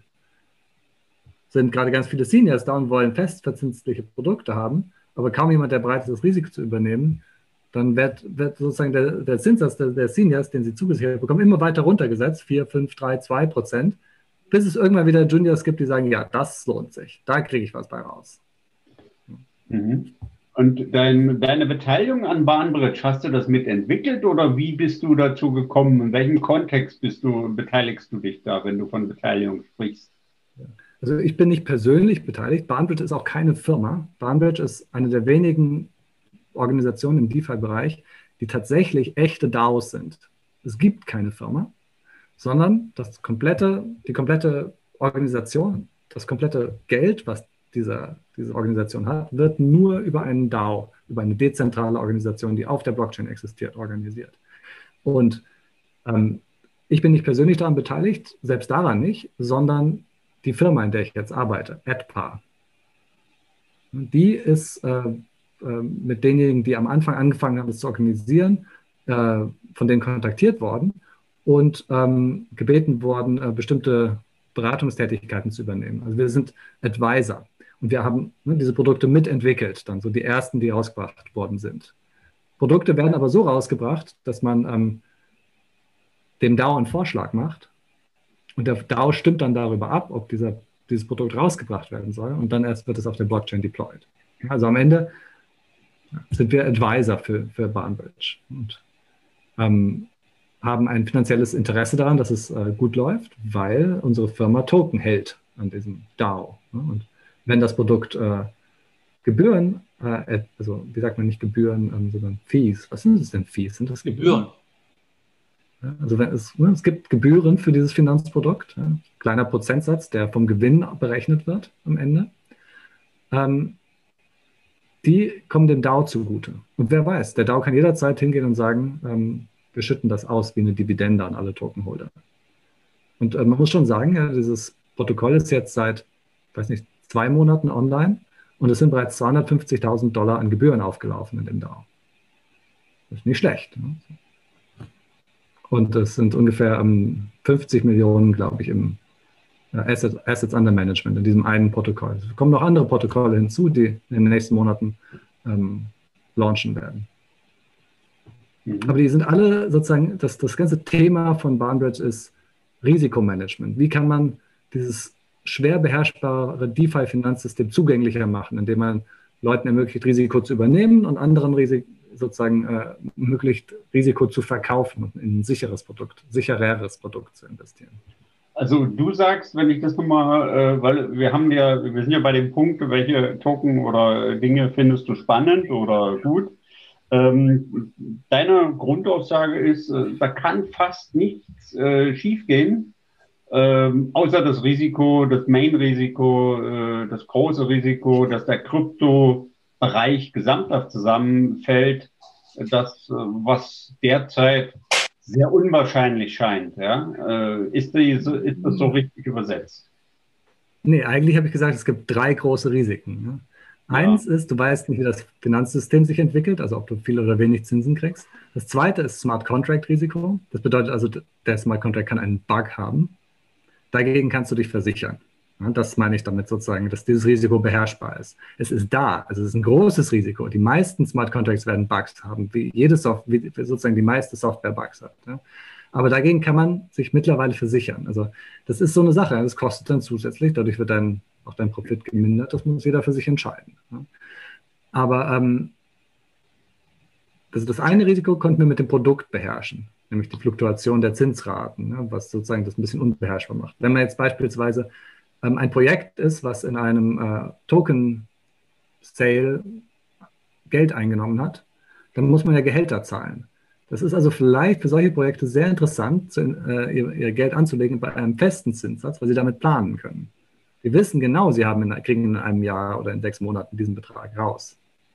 Das ist also, für solche Sachen kann das sehr spannend sein und eben für Leute, die klassisch in Festgeld investiert hätten, so, als es das noch gab zu, zu annehmbaren Zinsen.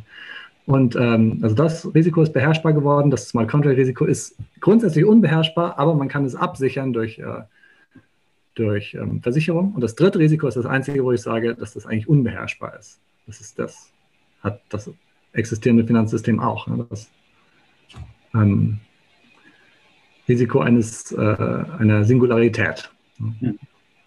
Und äh, werdet ihr oder werden äh, in Bahnbridge zukünftig Protokolle, Token, äh, ähm, über welche Form oder Art und Weise wird äh, dies angekündigt oder werden die angekündigt, was, wenn neue Dinge, Produkte rauskommen? Ich würde sagen, die beste Plattform ist äh, Twitter. Ja, da gibt's, äh, kann man Bahnbridge dem Projekt folgen und da wird eigentlich fast alles als erstes besprochen. Außerdem haben wir noch eine sehr aktive Discord-Community. Sobald man auf bahnbridge.com geht, äh, findet man natürlich die Links dafür. Ähm, da ist wirklich, die ist wirklich sehr lebhaft und äh, wird sehr, sehr, sehr, eine sehr freundliche und äh, gute Community. Da sind mhm. wir sehr zufrieden damit. Ne? Da würde ich sagen, wer, also wen das interessiert, der, was, was, bei, was bei Bahnbridge passiert ist, folgt, auf, folgt dem Projekt auf Twitter. Und wer einsteigen möchte tiefer, der geht in den Discord und äh, wird dort sicherlich sehr freundlich aufgenommen. Okay. Welche Krypto-Projekte und Krypto-Assets denkst du äh, haben in zwei Jahren noch eine Bedeutung? Krypto-Projekte und Krypto-Assets. Ich würde fast sagen, dass in zwei Jahren die Projekte, die im Moment auf Ethereum mit dem höchsten Total Value Locked gelistet sind. Also zum Beispiel die Liste, die bei DeFi Pulse, ja, das ist so eine Liste, die, die, die äh, rankt äh, Projekte nach dem in dem Protokoll festgelegten Geld, die da oben sind. Davon werden 90 Prozent in zwei Jahren noch existieren. Innerhalb des Ethereum-Ökosystems wird es viel, viel unvorhersehbarer. Ja, da sind wir in dem Bereich des, äh, des Challengings. Ja. Das wechselt ständig. Also da, ich denke, dass so solche Chains wie Binance Smart Chain, die ein alternatives Ökosystem aufbauen, was aber auf derselben Technologie basiert, durchaus, also gerade allein wegen den Geldmitteln, die Binance zur Verfügung steht, auch in zwei Jahren noch existieren werden. Selbst, selbst wenn der Erfolg sich äh, verringern sollte, dadurch, dass ähm, ja, weniger zentral organisierte ähm, Alternativen dazu entstehen im, im Ethereum-Bereich. Äh, trotzdem wird, wird, das weiter existieren. Ja, klar, Bitcoin wird auch weiter existieren. Ähm, aber der Rest, das kann sich total verschieben. Also wenn du dir anguckst, was vor zwei Jahren ähm, gehypt war, Tezos, äh, EOS, ähm, Idiota oder wie sie alle heißen, ne? Ähm, da sind die wenigsten sind heute noch, äh, noch viel wert. Beziehungsweise spielen eine große Rolle. Die können alle aus der Versenkung wieder hervorkommen wenn sie sozusagen äh, irgendwie eine Art ähm, Reinigung vollziehen oder so. Oder die, die, die, manchmal werden Projekte übernommen von neuen Leuten oder so und dann kann, äh, kann da was passieren. Aber das ist unvorhersehbar. Ne? Das ist ein chaotisches System auf eine Art und Weise an der Stelle. Aber, aber das, was auf Ethereum passiert, da sind die großen Sachen mittlerweile haben, glaube ich, ein, ein Stadium erreicht, in dem man von mittelfristiger Stabilität ausgehen kann. Vorausgesetzt, wir haben nicht eins dieser großen singulären Ereignisse. Dann die Frage, du sagtest, die, die heute noch oben sind äh, bei Defi Puls, äh, werden vielleicht in zwei Jahren oben sein. Äh, wenn man jetzt die Liste sieht, wie viel äh, Token existieren, existieren. Ich habe nicht gesagt, dass sie noch oben sein werden, aber sie werden ja, noch existieren, und relevant. Aber äh, wenn du heute oben sagst, wie viel sind oben, also von der Anzahl der Token? Sind das zehn? Sind das die? Meinst du zwei? Meinst du fünf? 20. Okay. Es sind schon viele. Also es ist einfach, es ist einfach wahnsinnig viel mittlerweile schon auf, äh, ja, in, im DeFi-Bereich. Es ist wahnsinnig viel. Es sind unüberschaubar mittlerweile geworden. Und, aber aber der, der, das Volumen ist auch so groß, dass auch Raum ist für 20 Projekte. Das konsolidiert sich so ein bisschen. Man hat schon die ersten äh, Fusionen jetzt gesehen, ja, wo, wo versucht wird, äh, noch mehr Gewicht zu erlangen, indem sich Projekte zusammenschließen. Mal gucken, wie sich das weiterentwickelt. Aber ähm, also so Sachen wie äh, ARV und Synthetics und äh, Uniswap und äh, ein paar Konkurrenten zu Uniswap, wenn die nicht ähm, ne, untergehen aufgrund eines Unfalls, sehe ich nicht, warum sie äh, komplett an, an, Bedeutung verlieren sollten. Es wird Konkurrenz geben und das wird, sozusagen der Kuchen wird unter mehr Leuten aufgeteilt, aber es gibt so viel Raum, eine, eine, eine Speziallösung zu entwickeln, also in eine Nische zu gehen, dass ich denke, dass also für 30, 40 erfolgreiche Projekte ist absolut Platz. Ja, gut. Ähm, du hast jetzt ja auch schon gesagt, ähm, was hältst du von Decentralized Finance auf der Bitcoin-Chain oder mit Bitcoin? Es ist ein Bereich, in dem ich mich nicht so wahnsinnig gut auskenne. Aber was, ähm, also ne, ich habe Ahnung von Bitcoin, aber die Ansätze, die es auf Bitcoin gibt, kann mich jetzt noch nicht mal daran erinnern, wie die heißen. Es gab einen ja schon lange und einer, der hat jetzt in den letzten Wochen nochmal Schlagzeilen gemacht, aber ich habe vergessen, wie sie heißen. Das ist ein bisschen peinlich. Ähm, die haben wahrscheinlich deshalb keine so große Chance, weil im Bitcoin-Bereich die Erzählung umgeht, dass DeFi Quatsch ist und dass man das gar nicht braucht. Und äh, weil sozusagen das nicht so willkommen ist dadurch, ja, weil man sich differenzieren möchte, weil ähm, sozusagen die Incentive-Lage, die Anreizlage für, für Bitcoin-Verfechter so gestaltet ist, dass der, die zentrale Erzählung von Bitcoin, nämlich dass äh, es äh, selten ist und dass es unveränderbar ist und dass es Sound Money ist, ähm, die zu verfechten, ja, sozusagen das, was, was am, am allerbesten funktioniert, was, was die logischste Handlung ist, wenn du, wenn sozusagen es ist ein selbstverstärkendes System. Wenn du möchtest, dass Bitcoin gut funktioniert, dann musst du es maximal vertreten. Und äh, das passt nicht so ganz mit dem Gedanken zusammen, dass sich äh, ein, ein, radikal schnell und veränderndes, innovatives System daran anschließt. So. Ähm, also nah an Bitcoin dran wird das nicht passieren, das glaube ich nicht. Ne?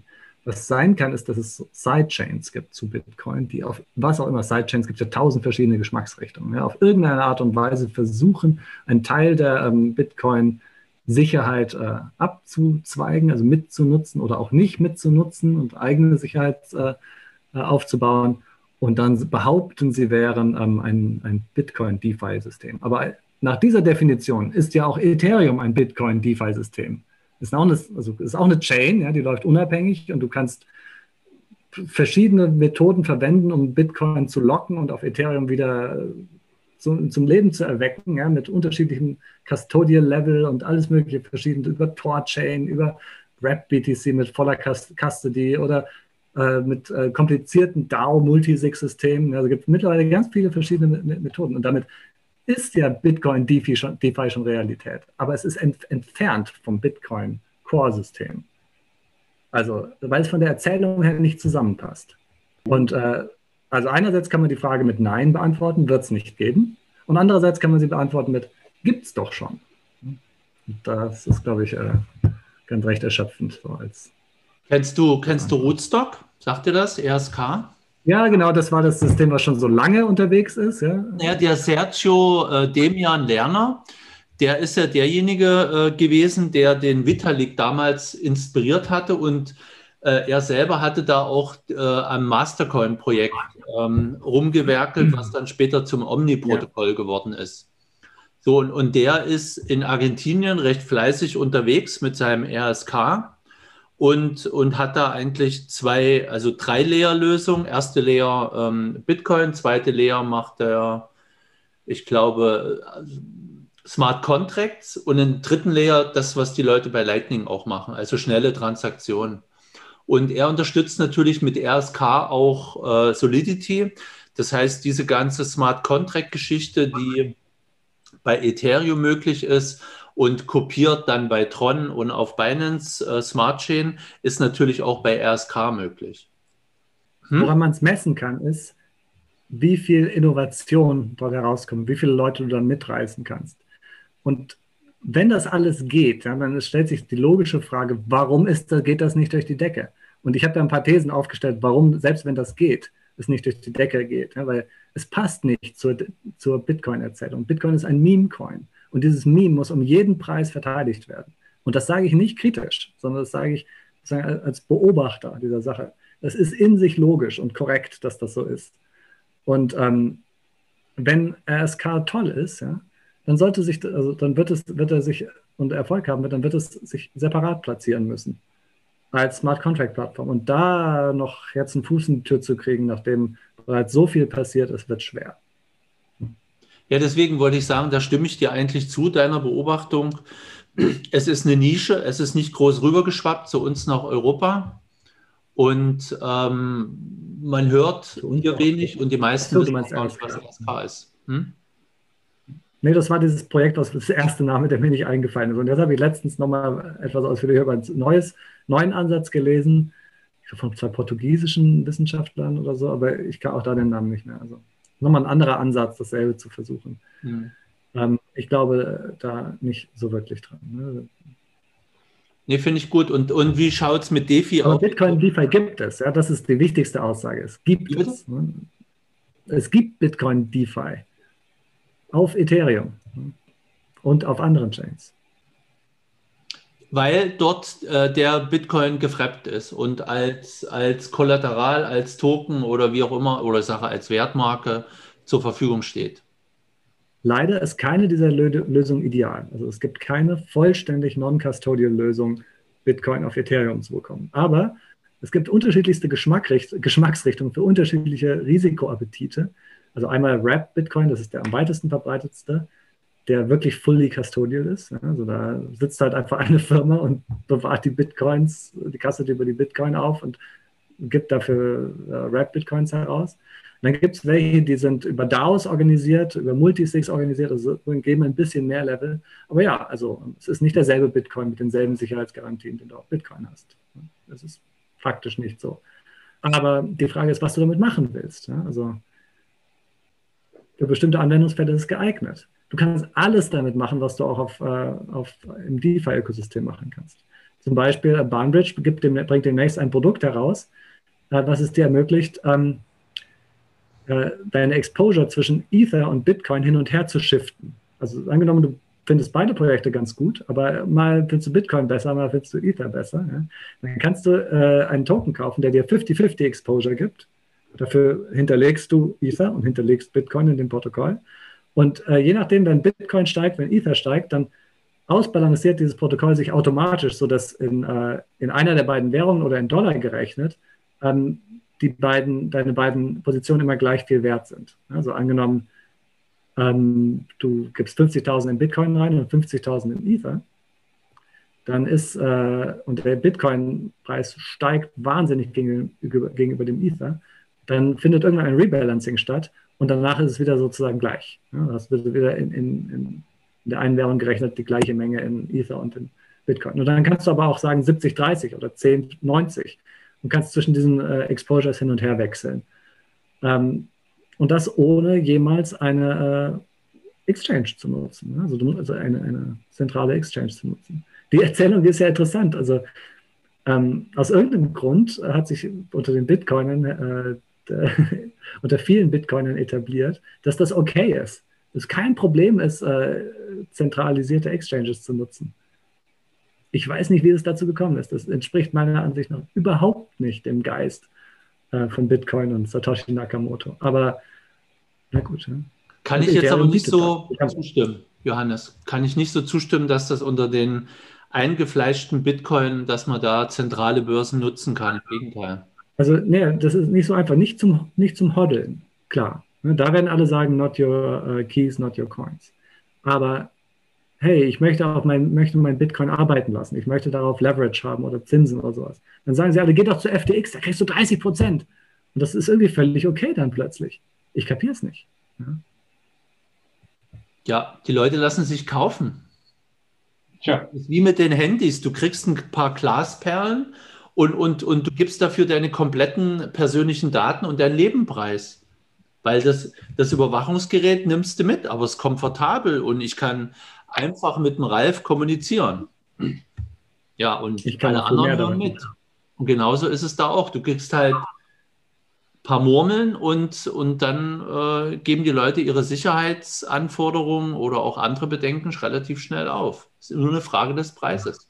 Ja, für Glasmurmeln haben die Indianer in Amerika äh, schon einiges äh, verkauft und ich erinnere, ich glaube auch woanders noch. Na gut, aber ähm, ja, äh, DeFi in anderen Ökosystemen. Du hast es zum Teil schon angesprochen. Binance Smart Chain hat zurzeit einen Aufwind, ist in der Total Value Locked äh, Anzahl, was alles heute in DeFi geparkt ist, ich glaube Nummer zwei nach äh, der Ethereum Chain. Ähm, ist in DeFi Puls nicht mit enthalten, die Binance Smart Chain, oder ist es im, äh, dort mit enthalten? Nee, das ist ja, nee, das sind keine Layer One Projekte. Ja. Wenn, also doch, also ich glaube, wenn Projekte auf. Ich, ich muss mal genau gucken. Gut. Also, Aber was Puls ist nicht Ethereum-spezifisch. Da war Lightning, als Lightning noch irgendwie mitspielen konnte, mhm. ähm, auch immer mit drauf. Ne? Aber ähm, das ist schon längst nach unten rausgerutscht, glaube ich, mittlerweile.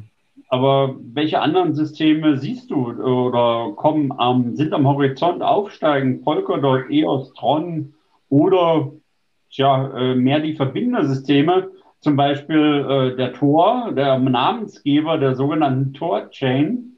Äh, ich weiß nicht, ob du davon schon gehört hast, aber das ist ja auch ein DeFi-Produkt, was zwischen verschiedenen, kommt aus dem Tendermint Cosmos Universum, was zwischen verschiedenen Chains jetzt Token, ich sag mal, ja, transportabel macht. Ich habe noch nie, also ehrlich gesagt, ich habe noch nicht so verstanden, was der Sinn von Torchain sein soll.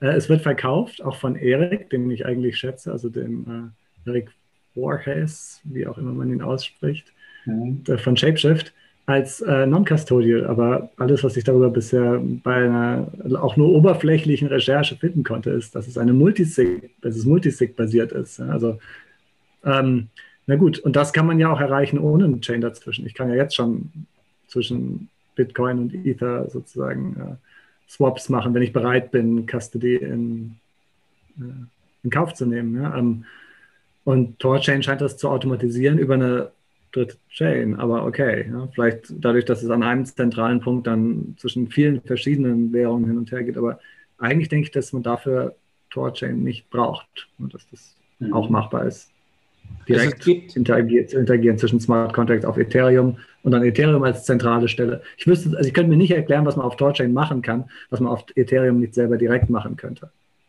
Aber es also klingt warum besser. brauchst du dafür eine dritte? Du hast Token, die klingt besser. heißen, du hast Asgard, das klingt halt besser. Aber im Prinzip das, was die machen, ich hatte mich da auch mal mit beschäftigt, bis aber auch nur oberflächlich. Und ähm, du tauscht halt Ethereum in Rune, Token oder Coins oder was das auch immer ist und und Bitcoin auch in Rune und die tauschte gegeneinander und dann tauscht es irgendwie wieder zurück.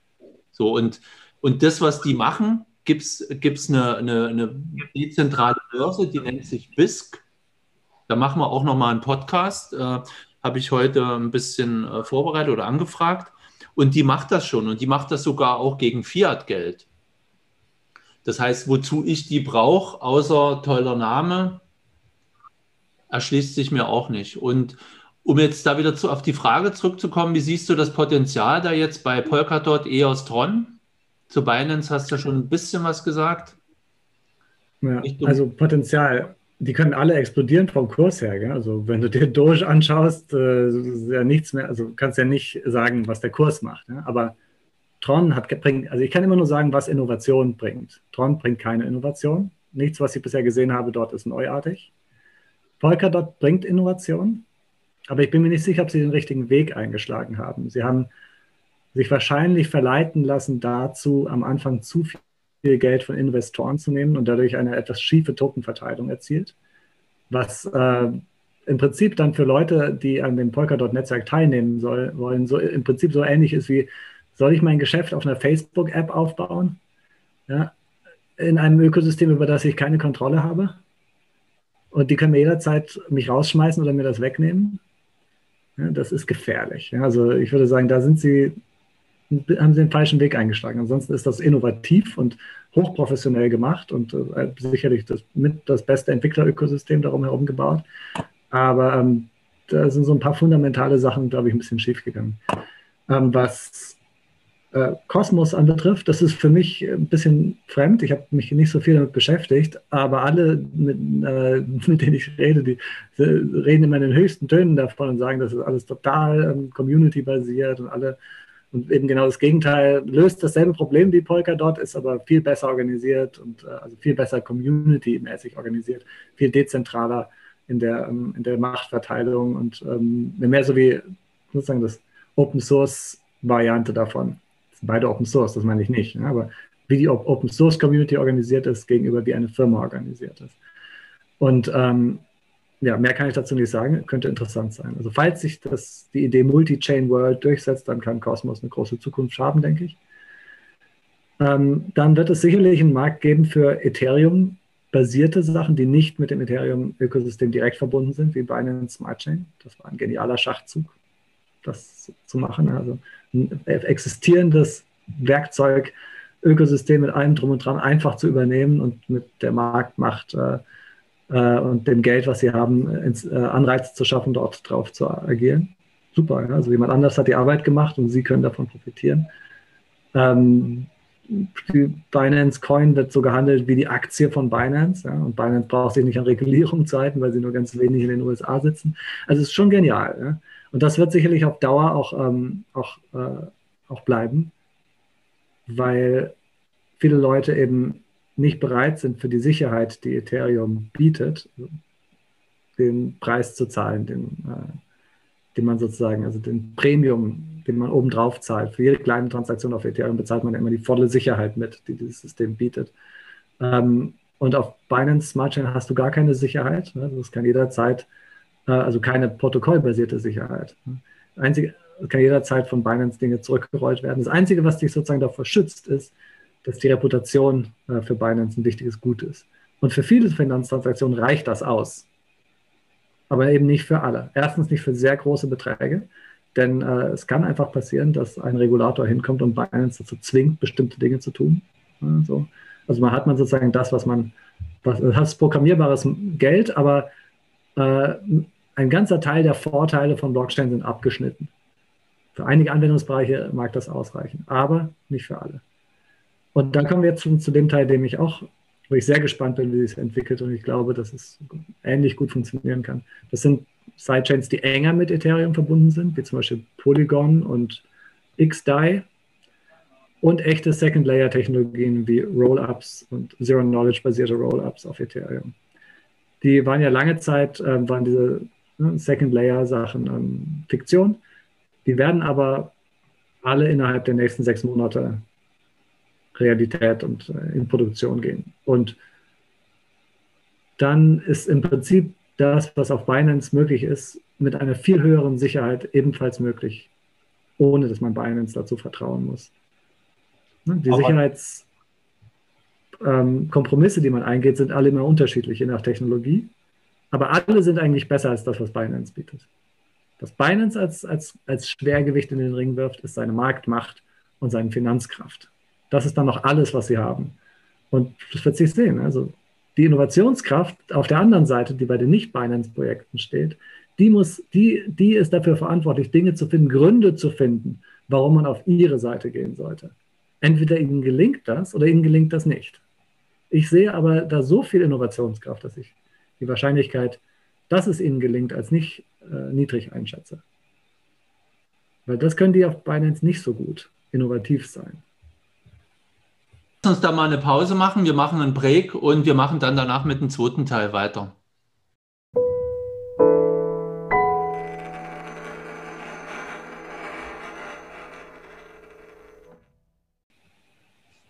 Hallo, hier sind wir wieder mit dem zweiten, mit dem zweiten Teil des Podcasts äh, mit Johannes Pfeffer von ADPA. Und ähm, Ralf, ich übergebe dir jetzt das Wort. Ja, du hast ja schon erklärt, was AdPa so macht. Äh, aber hier noch die Frage, ist eure Plattform mehr äh, auf Endnutzer ausgerichtet oder mehr für Provider oder auch auf beides? Und wer sind die Kunden von eurer Firma? Kannst du dazu vielleicht noch was sagen? Also im Moment, ähm, es hat sich im Laufe der Geschichte von AdPy jetzt auch schon ein bisschen verändert. Ja? Also direkt auf Endnutzer sind wir jetzt, also wir bieten nicht direkt ein Produkt für Endnutzer an. Ja? Aber das gesamte Protokoll ist natürlich ähm, ist Open Source. Also entweder kann man als äh, sophisticated Endnutzer also auch äh, einfach selber das Protokoll verwenden. Also wir könnten jetzt schlicht und einfach ähm, das Actus-Protokoll verwenden, um untereinander äh, einen, einen, Finanzvertrag zu schließen. Ähm, aber was wir eigentlich anbieten, ist, für, ist ein, ein Service für Institutionen, das ganze Thema Assets auf der Blockchain herausbringen, so zu, herunterzubrechen, dass es in ihre bestehende, also bestehende Systemlandschaft hineinpasst. Also wer, wir bieten zum Beispiel eine vollständige API an, um das Actus-Protokoll ähm, zu integrieren in die äh, Backoffice-Prozesse in Banken und in die Backoffice-Prozesse Prozesse von Family Offices und in die Backoffice-Prozesse von, äh, von Plattformen, die sich zum Beispiel spezialisieren auf eine bestimmte Asset-Klasse wie, wie äh, Bonds für kleine und mittlere Unternehmen. Solche Sachen. Und das sind auch die Kunden, die wir im Moment haben. Wir haben kleine Privatbanken als Kunden. Wir, berat machen Beratungs- und Pilotprojekte mit großen Banken. Ähm, und wir arbeiten zusammen mit äh, Custody-Providern, die unsere Lösungen in ihre Lösungen integrieren. Ne? Das sind so die Kunden, die wir im Moment haben.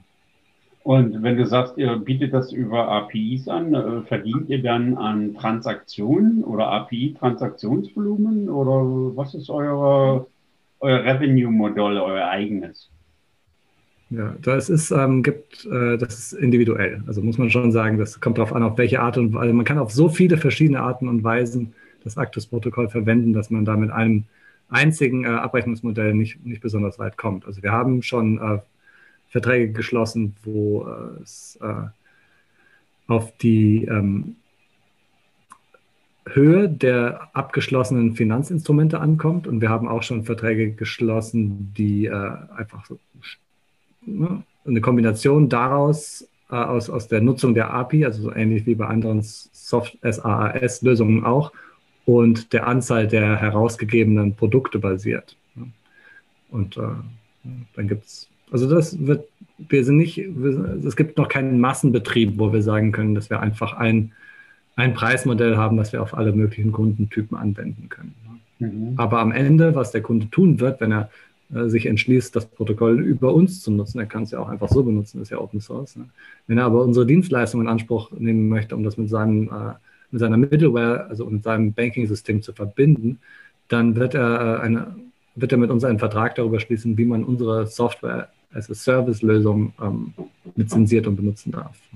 Und wenn ihr jetzt ein klassisches Finanzprodukt äh, abbildet äh, als Plattform, sozusagen als Software as a Service bereitstellt, ist dann euer Produkt oder euer Angebot auch reguliert oder es unterliegt ja das, was, wenn es ein klassisches Finanzprodukt ist, was reguliert ist, seid ihr damit auch oder äh, fallt ihr damit auch eure Plattform unter die Regulierung? Pauschal kann man das nicht beantworten. Ne? Das kommt wieder darauf an, wie genau man das benutzt. Grundsätzlich ist aber alles, was wir als AdPar machen, ist, wir bauen, haben eine API, die zwischen der Software der, des Kunden und der Blockchain vermittelt. Also wir betreiben auch nicht die Smart Contracts, die dann verwendet werden, um die, äh, um die Finanzprodukte zu instanzieren. Sondern alles, was wir machen, ist wie eine Art Interface, ne, die es ermöglicht, dieses Protokoll effizient zu nutzen. Ähm, damit, dadurch sind wir grundsätzlich in vielen Bereichen nicht der regulierte Teil, sondern der regulierte Teil ist der Herausgeber des Finanzproduktes. Mhm. Aber pauschal lässt sich das natürlich nicht beantworten. Das muss man von Fall zu Fall einzeln anschauen. Diese Landschaft, diese Regulierungslandschaft ist, ist sehr undurchsichtig. Das ist wirklich eine Einzelfallbetrachtung. Aber grundsätzlich sind wir Dienstanbieter Weder das Finanzprodukt ist unter unserer Kontrolle, noch ähm, sind wir Herausgeber. Wo, wo kommt denn eigentlich der Name Edpa her? Hatte sich, habt ihr das von irgendwas abgeleitet? Ja, es ist äh, ein, äh, es bedeutet verschiedene Dinge. Es ist ein, ähm, es bedeutet auf Augenhöhe. Ne? Damit ist, wird, geht sozusagen das äh, dezentrale Finanzsystem auf Augenhöhe mit dem traditionellen Finanzsystem oder umgekehrt, je nachdem von welcher Seite man es betrachtet. Und es ist auch ein, es ist auch einfach ein Begriff aus äh, äh, aus der ähm, Beschreibung von Finanzprodukten, dessen genauen, genaue Bedeutung jetzt gerade äh, entfallen ist, weil ich ja auch nicht der Quant in unserem Team bin, ne, sondern der Blockchain-Experte. Aber ja, ich finde, mir gefällt am besten die Übersetzung mit auf Augenhöhe. Und wie, wie geht ihr mit den hohen Transaktionsgebühren um bei Ethereum? Weil ihr arbeitet, euer Interface interagiert ja momentan mit der Ethereum-Blockchain und mit eurem Protokoll, richtig?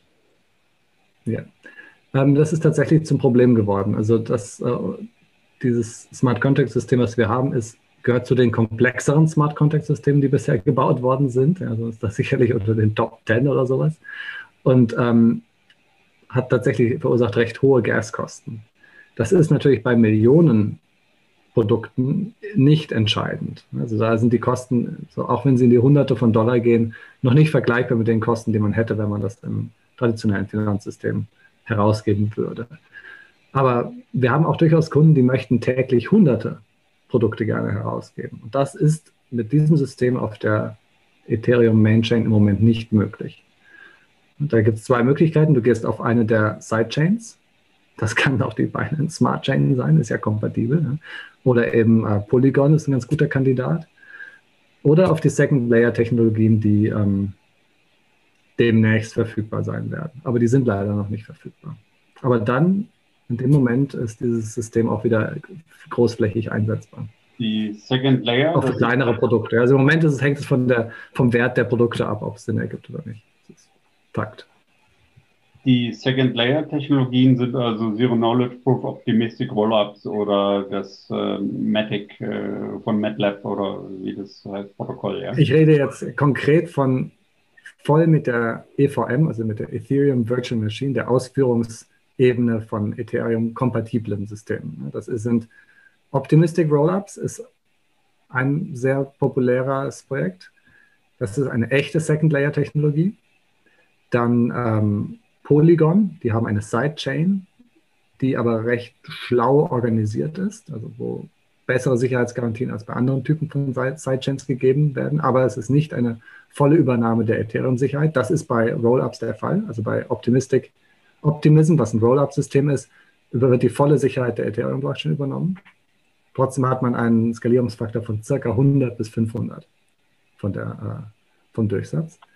Und dann äh, gibt es die auf Zero-Knowledge basierten Technologien, da gab es bisher noch keine mit der Solidity, äh, also mit Solidity und mit äh, der EVM-kompatiblen Systeme. Da gibt es aber jetzt die ersten Ankündigungen, dass das auch möglich sein wird. Das wird aber sicherlich noch dauern. Mhm. Es gibt Projekte, die sind für August angekündigt, aber das sind dann wieder welche, die nicht die volle Sicherheit von Ethereum bieten, sondern einen Kompromiss eingehen. Und die Binance Smart Chain tust du als Sidechain von Ethereum betrachten?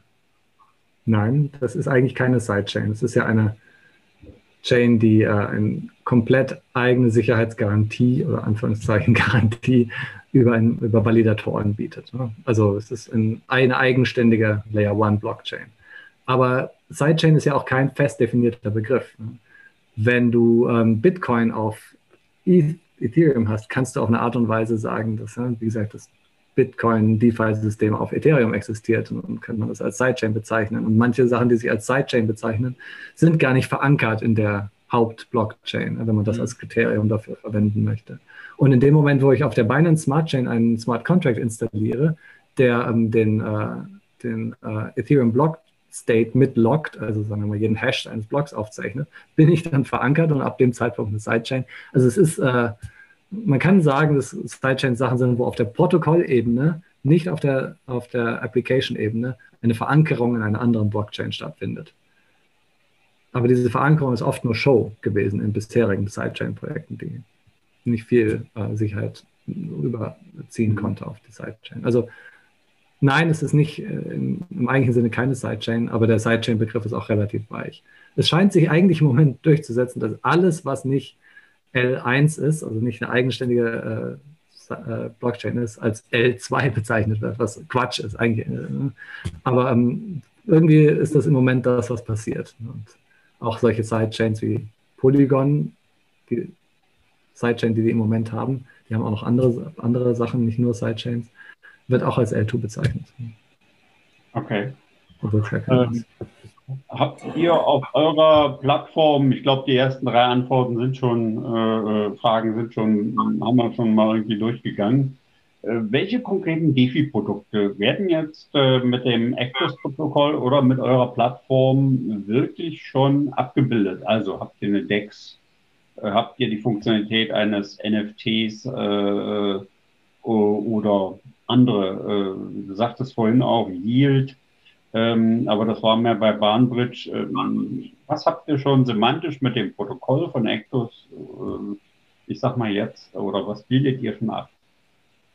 Ja, also das, wenn man die Frage aufdröselt, aufteilt, in welche Produkte haben wir schon realisiert und welchen und wie nahe ist das zu DeFi, dann lässt die sich besser beantworten. Also was man mit Actors-Protokoll im Moment machen kann, sind ähm, praktisch alle Typen von Kreditinstrumenten. Also einfache Kredite, Bonds, wo äh, es also verschiedene Kredit, äh, Kreditgeber gibt und einen Kreditnehmer, also 1 zu 1, 1 zu n, n zu n. Und äh, mit den unterschiedlichsten Varianten der, der Rückzahlung. Also alles am Anfang, alles am Ende, verteilt über die Zeit. Diese ganzen, also kreditbasierte Instrumente sind äh, voll implementiert in Actus-Protokoll. Andere Ty Typen von äh, Instrumenten wie Coupons sind auch ganz gut abgedeckt. Ähm, ist ja auch ein kreditbasiertes Instrument. Dann, ähm, aber so Sachen wie Futures und Optionen und sowas haben wir nicht implementiert bisher.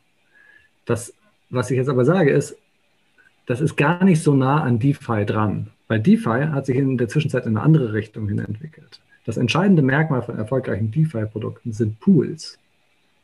Dass du eben nicht einen Vertrag zwischen Parteien organisierst, sondern dass es Liquidity Provider gibt, die sagen, wir wollen grundsätzlich in diesem Protokoll mitmachen. Und dann kann jeder beliebige dorthin gehen und die algorithmisch errechneten Bedingungen annehmen und das Finanzprodukt erhalten, was dort entsteht. Und das ist etwas, was, wofür Actus-Protokoll nicht gebaut worden ist. Das heißt also, es deckt tatsächlich einen andere, anderen Typ Finanzprodukt ab, als das, was sich im DeFi-Bereich äh, äh, etabliert hat. Und da muss man auch sagen, dass genau das ja eigentlich eine der Stärken ist. Organisation von Interessen ist das, was Blockchain wirklich gut kann. Und durch dieses Pooling passiert genau das. Ne?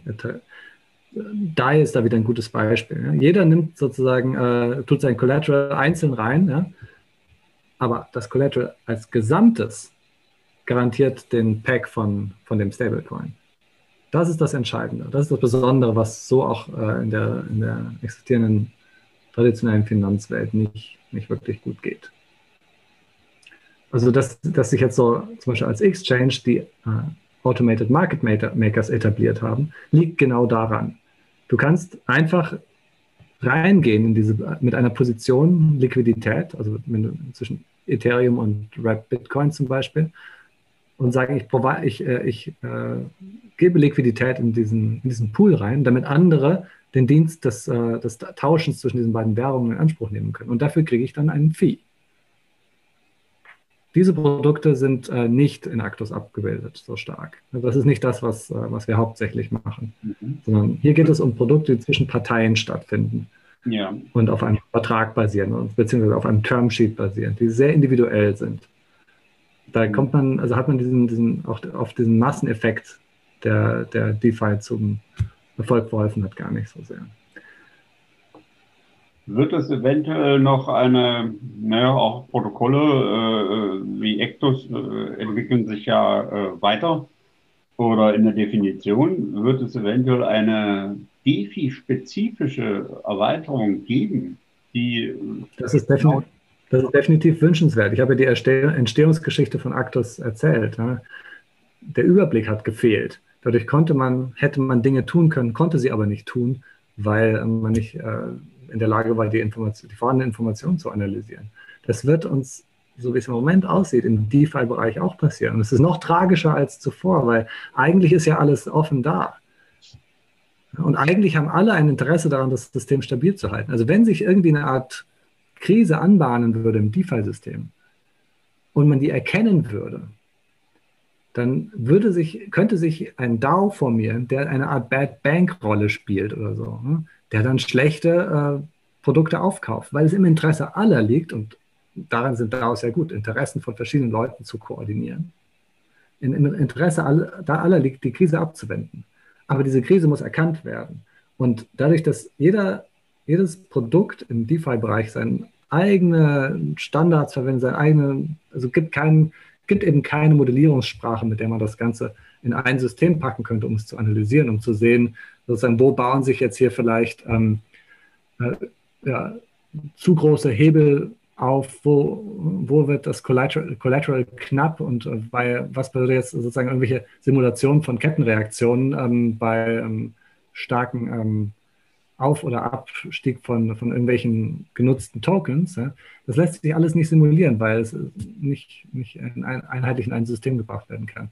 Und deshalb ist eigentlich ein großer, wäre es ein großer Verdienst, so etwas wie Actus für DeFi zu machen oder sogar das Actus-System auf DeFi zu erweitern. Aber im Moment sehe ich das noch nicht, dass das passiert. Der Aufwand ist groß, alles verändert sich so schnell, dass in dem Moment, wo du den Standard rausbringen würdest, wäre schon alles wieder anders. Ne? Also schwierig. Okay. Tor. Ja, bin jetzt auch ein bisschen sprachlos. Also ich finde deine Ausführung recht interessant und auch deine Sichtweise, Johannes. Ähm, kann man das irgendwo ein bisschen nachlesen? Ich denke mal, wahrscheinlich ist es geschickter. Wir machen auch mal noch ein Tutorial zu, zu Bahnbridge, was du vorhin angeführt hast. Und, und in dem ja. Tutorial können wir dann vielleicht auch noch mal ein paar Fragen von den Zuhörern, Zuschauern äh, beantworten, die jetzt, äh, die wir heute vielleicht noch nicht so ähm, abhandeln konnten, oder? Was meinst du? Hm. Ja, gerne. Das können wir auf jeden Fall machen. Hm. Ich kann aber auch ähm, empfehlen, also allen, die das hm. noch nicht kennen, es gibt einen, ähm, ein Erklärvideo-Channel auf YouTube, äh, den ich für, besonders gut halte. Der heißt Finematics oder so ähnlich. Finematic oder Finematics. Genau, schick uns da mal ein paar Links zum Twitter-Kanal, zu, zu eurer Homepage, bahnbridge.com und so weiter. Und die tue ich dann auch ähm, neben dem Video mit verlinken oder oberhalb vom Video. Hier unten haben wir nochmal Athletio, das hast du erzählt, das war eine erste Firma äh, äh, von dir. Wie ist da so der Zusammenhang äh, mit Blockchain-Analytik und heute? Gibt es da noch was? Ja, ich meine, da haben wir ja am Anfang schon mal ein bisschen drüber gesprochen. Ja. Also das war das, wie ich in den Blockchain-Bereich eingetaucht bin, aufgrund meiner Vorerfahrung in der, äh, im, Big Data-Bereich und ähm, formalen Modellierungsbereich für mich war damals eben die ähm, größte Herausforderung, wie kann man, es ist schon nah auch dran an dem, was wir dann mit Actus gemacht haben, wie kann man die existierenden Daten verstehen? Eigentlich liegt alles offen vor einem, aber es ist alles nur ein Heuhaufen, aus, äh, der so, keine, so keinen Sinn ergibt. Aber eigentlich hätte man alle Informationen, die man braucht, um kluge Entscheidungen zu treffen. Und wie kriegt man diesen Heuhaufen so sortiert, dass, ähm, keine Ahnung, die Nadel rausfällt, um jetzt mal ein falsches Bild zu geben? Ja, wenn du weißt, wonach du es suchen und sortieren sollst, ist das einfach, aber das weißt du immer erst hinterher. Wir haben semi-strukturierte Informationen auf der Blockchain. Eigentlich sind sie strukturiert, aber es gibt immer wieder darin enthalten Teile, die du nicht semantisch interpretieren kannst. Ich, ich stelle mir das schwierig vor, weil DeFi ist, du sagtest vorher, DeFi äh, kommt von der einen Seite, das Neue, aus der Fraktion bin ich. Und, und du bist eher aus der Fraktion, die das alte Finanzsystem auch versucht, in DeFi mit reinzubringen, was natürlich auch gut ist. Das heißt, äh, einerseits das, was eine Historie hat, was sich etabliert hat, was abgeschliffen ist, wo das, wo das Gute, jetzt in Anführungsstrichen, äh, vielleicht auch überlebt hat, also zumindest das, was sich bewährt hat. Das Funktionierende. Das, das, Funktionierende, ist, das danke, das ist das richtig. So, und das verschmelzen wir jetzt mit neuen Ideen, neuen Gedanken. Und ähm, und da ist jetzt natürlich noch schwieriger, ganz am Anfang von dieser Entwicklung, äh, wobei wir jetzt schon ein bisschen später als ganz am Anfang sind, aber da irgend, irgendwelche Sachen, irgendwelche Gemeinsamkeiten oder auch eine Sprache zu finden, ohne jetzt Entwicklung in der Zukunft abzuwürgen. Ja, ja so, da gibt es auch, glaube ich, keine Lösung. Ja, das sehe ich als ein bisschen Chaos brauchen am Anfang, damit man die Geschwindigkeit in der Innovation aufrechterhalten kann. Wird es, dieses, wird, wird es ohne dieses Chaos nicht gehen. Ja. Aber man muss, man muss natürlich versuchen, trotzdem, wir haben ja heute Datenverarbeitungsmöglichkeiten, die wir vor zehn Jahren noch nicht hatten. Ja, und es werden viel mehr Analysen in DeFi gemacht, als im, äh, ich weiß nicht, viel mehr ist jetzt, lehne ich mich vielleicht zu weit aus dem Fenster, aber es ist möglich, viel mehr Analysen zu machen im DeFi-Bereich als im ähm, intransparenten ähm, Finanzsystem, was hauptsächlich hinter verschlossenen Türen stattfindet und wo allergrößte Teil der Daten mit Geheimhaltung belegt ist. Und ja, das sogar nur widerwillig überhaupt in Regulationsbehörden gegeben. Ja, ja. Englisch OTC over the counter und zu Deutsch unter der Hand. Also eigentlich sind es unter Tischgeschäfte. Und, aber naja. Gut, gehen wir mal weiter. Ähm, ja, ihr wart äh, ja, äh, glaube ich, als etwa auch an der Definition von äh, der IZA und ITIN beteiligt. Äh, hm. Warum, beziehungsweise kannst du vielleicht noch mal kurz sagen, was das ist und warum habt ihr euch beteiligt?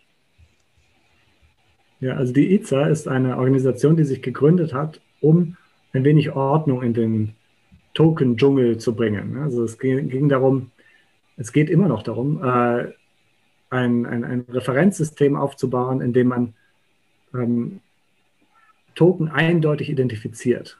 Und das ist einerseits sozusagen so ähnlich wie man äh, eine ISIN für andere ähm, äh, ja, Assets hat im, im, traditionellen Finanzsystem, dasselbe auch für Token zu haben, um eben eine, ein, einen Bezeichner zu haben. Wenn man also von Bitcoin, allein wenn man schon von Bitcoin spricht, was meine ich denn dann? Es gibt zwar so eine Art Konsens, dass damit die Chain gemeint ist, die heute unter BTC auf den meisten Exchanges gelistet ist, aber es gibt ja auch Forks von Bitcoin. Bitcoin Cash, Satoshis Vision. Ja. Wenn ich jetzt Bitcoin sage und manche meinen damit, also die Fans von den äh, von BSV meinen damit immer nur, mit Bitcoin meinen sie immer nur ihre Chain. Ja, so. Aber wenn ich jetzt darüber kommunizieren will und einen Vertrag abschließen will oder was kaufen will, dann muss ich eindeutig referenzieren können, welchen Token, auf welcher Blockchain, mit welchem, und zwar auf welchem Fork dieser Blockchain auch noch, ich meine. Und äh, das, diese Herausforderung, Herausforderung fanden wir interessant und haben dann ein Konzept dafür erarbeitet, wie man eindeutig einen Token inklusive Forks und so weiter auf einer Blockchain identifizieren kann und dem, das dann auf eine Nummer mappt. Sodass wenn ich dann sage, ich ähm, in einem Vertrag festlege, ich, ich äh, leihe mir von dir fünf Bitcoin, diese Nummer, dann ist klar, dass ich äh, welchen Bitcoin-Fork ich damit meine und welchen Bitcoin ich referenziere.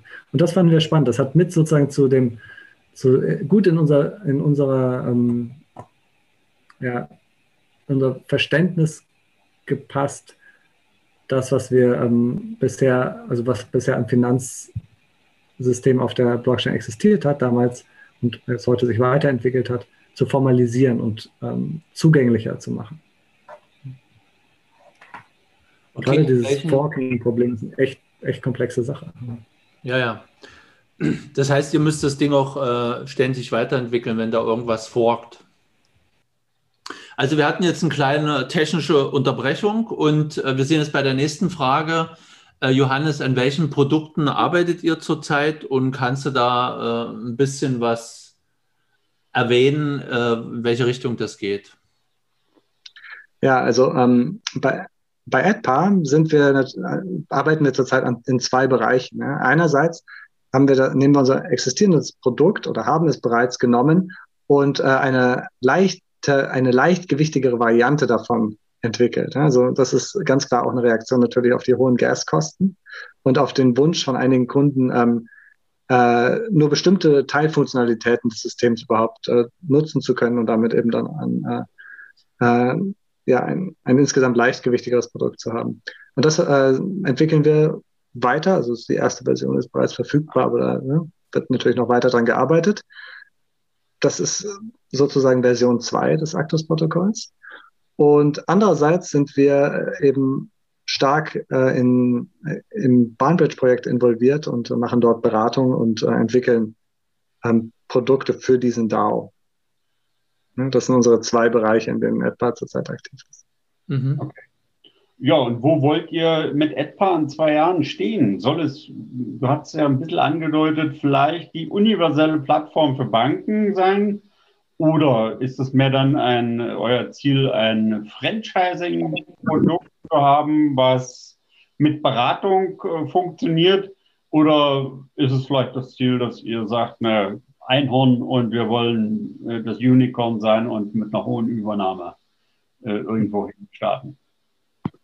Also das äh, Actus-Protokoll, da würden wir uns am meisten darüber freuen, wenn das ähm, Verwendung finden würde. Also wir, und zwar noch, noch stärker. Wir haben es nicht umsonst Open Source gemacht. Wir möchten, dass es eben nicht nur von uns als SARS-Plattform angeboten werden kann, sondern dass äh, wirklich Finanzsysteme, die äh, Finanzsysteme, also der etwas äh, aus den, in die falschen Dimensionen geraten. Nein, ähm, Unternehmen, die ähm, die äh, bisher im traditionellen Finanzbereich Produkte herausgegeben haben, Finanzprodukte herausgegeben haben und den Einstieg in die Blockchain-Welt suchen, dass die sich das anschauen und als Brücke nehmen, um das, was sie bisher zu haben, bis, bisher haben, was sie herausgeben können, auf die Blockchain zu bringen, auf der Blockchain zu organisieren, dadurch Kosten zu sparen und viel flexibler zu werden als, als zuvor. Das wünschen wir uns, dass da eine, eine Adoption kommt. Und ansonsten ähm, sind wir ähm, als im, im, mit AdBar im, im Moment dabei, äh, uns noch stärker in die Richtung DeFi zu äh, begeben. Also ich habe ja vorhin gesagt, dass man sich dem, ne, dem Blockchain-Finanzbereich von zwei Seiten aus nähern kann. Ne? Und zwischen diesen Seiten, wir befinden uns in diesem Raum dazwischen gerade. Wir haben das Actus-Protokoll gebaut, dadurch haben wir viel gelernt darüber, wie traditionelle Finanzen funktionieren. Und das würden wir jetzt gerne nehmen und in, äh, den, äh, in den aktuellen DeFi-Bereich hineintragen. Das wird zum Teil vielleicht mit Actus-Protokoll geschehen, vielleicht aber auch mit neuen äh, Produkten, die, äh, die wir im Moment gerade am entwickeln sind. Okay. So, Regulierung ist natürlich auch mal ein Thema. Der, der Ralf hat es vorhin schon mal angesprochen habt, ähm, äh, dass, dass es ja theoretisch auch möglich äh, wäre, dass aufgrund von Produkten ihr auch ein bisschen unter Regulierung äh, fallen könntet. Was hältst du grundsätzlich äh, von Regulierung, gerade jetzt im DeFi-Bereich? Ja, das ist eine sehr schwierige Frage. Das ist ein sehr, sehr weites Feld. Also grundsätzlich. Ich habe da, hab da eine sehr kurze Antwort. Ich halte da nicht viel davon, aber. Ja, ich bin äh, grundsätzlich kein Gegner von, von Regulierung. Ich bin auch kein Verfechter eines absolut freien Marktes. Ich halte einen regulierten Markt für viel effizienter und äh, stabiler als einen ganz freien Markt. Ähm, aber andererseits bauen wir gerade mit DeFi etwas, was schwer zu regulieren ist. Und ich glaube, dass wir hier in Bereiche hineinkommen werden, die unsere Gesellschaft tatsächlich vor große Herausforderungen stellen wird. Es wird zu einer Auseinandersetzung kommen zwischen den Verfechtern eines, eines regulierungsfreien ähm, DeFi-Ökosystems oder Finanzökosystems auf Blockchain-Basis und denjenigen, die die Vorteile von Regulierung sehen. Und dann noch ganz vielen Leuten, die überhaupt nicht ernst, also überhaupt gar nicht mit, ähm, mit echten ähm, äh, Anreizen ähm, argumentieren, sondern eigentlich nur Opportunisten sind. Aber ähm, diese Abwägung zwischen den Risiken von äh, unreguliertem Finanzsystem und den äh, Risiken von zu viel Regulierung, die wird, werden, wird man neu auskämpfen müssen. Die haben ja die verschiedenen Gesellschaften auf der Welt, den Industrienationen zumindest für sich bereits seit Hunderten von Jahren ausgefochten. Und plötzlich entsteht hier ein ganz neuer Schau Kriegsschauplatz, ich nenne es mal wirklich mit diesen martialischen Worten, wo das neu ausge austariert werden muss. Und wer, dazu kommt, dass die Grenzen der Nationalstaaten keine Wirksamkeit mehr haben. Also während sozusagen, ne, das, das sieht man zwar auch der, in, in der normalen Wirtschaft schon, dass also Regelungen, die in einem Nationalstaat Wirkung haben, ne, gar nicht mehr ausreichen, um noch, um noch groß, äh, um, um häufig noch viele, noch viel Auswirkungen zu haben. Aber im, im Blockchain-Bereich ist das sozusagen a priori gegeben. Wenn ein Land Dinge verbietet, äh, dann kratzt das das ganze Ding nicht. Ne? Was äh, natürlich passieren kann, und das ist durchaus auch, ähm, also ich glaube, das wird sogar passieren, ist, dass sich ähm, tatsächlich die wirtschaftsmächtigen Nationen nochmal zusammenraufen und gemeinsam Regulierungen für, ähm, für Blockchain und dezentrale Finanzen entwerfen. Und ne, wie man das so kennt, also meistens sind die nicht besonders gut informiert und äh, oder falsch beraten oder zu ängstlich auch oft, weil sie ja die politische Verantwortung dafür tragen, was danach passiert. Ne? Ähm, ja, also ich glaube, dass wir hier in eine große gesellschaftliche Auseinandersetzung geraten, die deren Ausgang auf keinen Fall bereits äh, ausgemacht ist. Da, ist das, sehe, das sehe ich ähnlich. Das geht so ein bisschen jetzt in die nächsten Fragen, die dann auch ein bisschen teilphilosophisch oder ethisch sind. Aber was du sagtest, äh, ja, ähm, auch wenn das martialisch klingt, wer ist denn der Gegner in diesem Krieg? Äh, ist es die alte, bestandene, ich sag mal, Rothschild-Gilde, die auf ihrem äh, heutigen System, zumindest in der westlichen Welt, beharrt oder beharren möchte? Und wer sind die Gegner? Ja, das ist so, äh, ist es das Volk, ist es der Einzel, sind wir es? Äh, deshalb auch die Frage, äh, Denkst du, dass es in fünf Jahren mm, oder zehn die Banken in der heutigen Form, mit ihrer heutigen Aufgabe, mit ihrem heutigen Zuschnitt äh, noch so geben wird? Nein, natürlich nicht wie heute. Die werden sich verändern. Die Frage ist, wie stark sie sich verändern. Fünf Jahre ist so, so eine Sache, wo wenn äh, Blockchain gibt es jetzt seit zehn Jahren. Ja, länger. Gut, ja, zehn Jahre, sagen wir zehn Jahre. Zehn Jahre. Ähm, zehn Jahre ist gar nicht so schlecht, hast recht. Ne? Ähm, das heißt also nochmal die Hälfte dazu. Die Entwicklung beschleunigt sich ganz klar. Also ich bin sicher, dass in fünf Jahren alle Banken routinemäßig mit der Blockchain interagieren. Das ist, glaube ich, eine, eine Vorhersage, die ich äh, ohne Probleme eingehen kann. Mhm. Und ihre Rolle wird sich stärker dahin verändern, Vermittler zu sein zwischen Endkunden und auf der Blockchain angebotenen Finanzprodukten, als das heute der Fall ist. Sie werden weniger selber die Herausgeber sein. Das ist eine zweite Vorhersage, die ich denke ich machen kann. Aber wie der Ausmaß genau dieser Entwicklung sein wird, das ist natürlich ja, ja, schwer zu sagen. Was hältst du von digitalen Zentralbankwährungen für jedermann?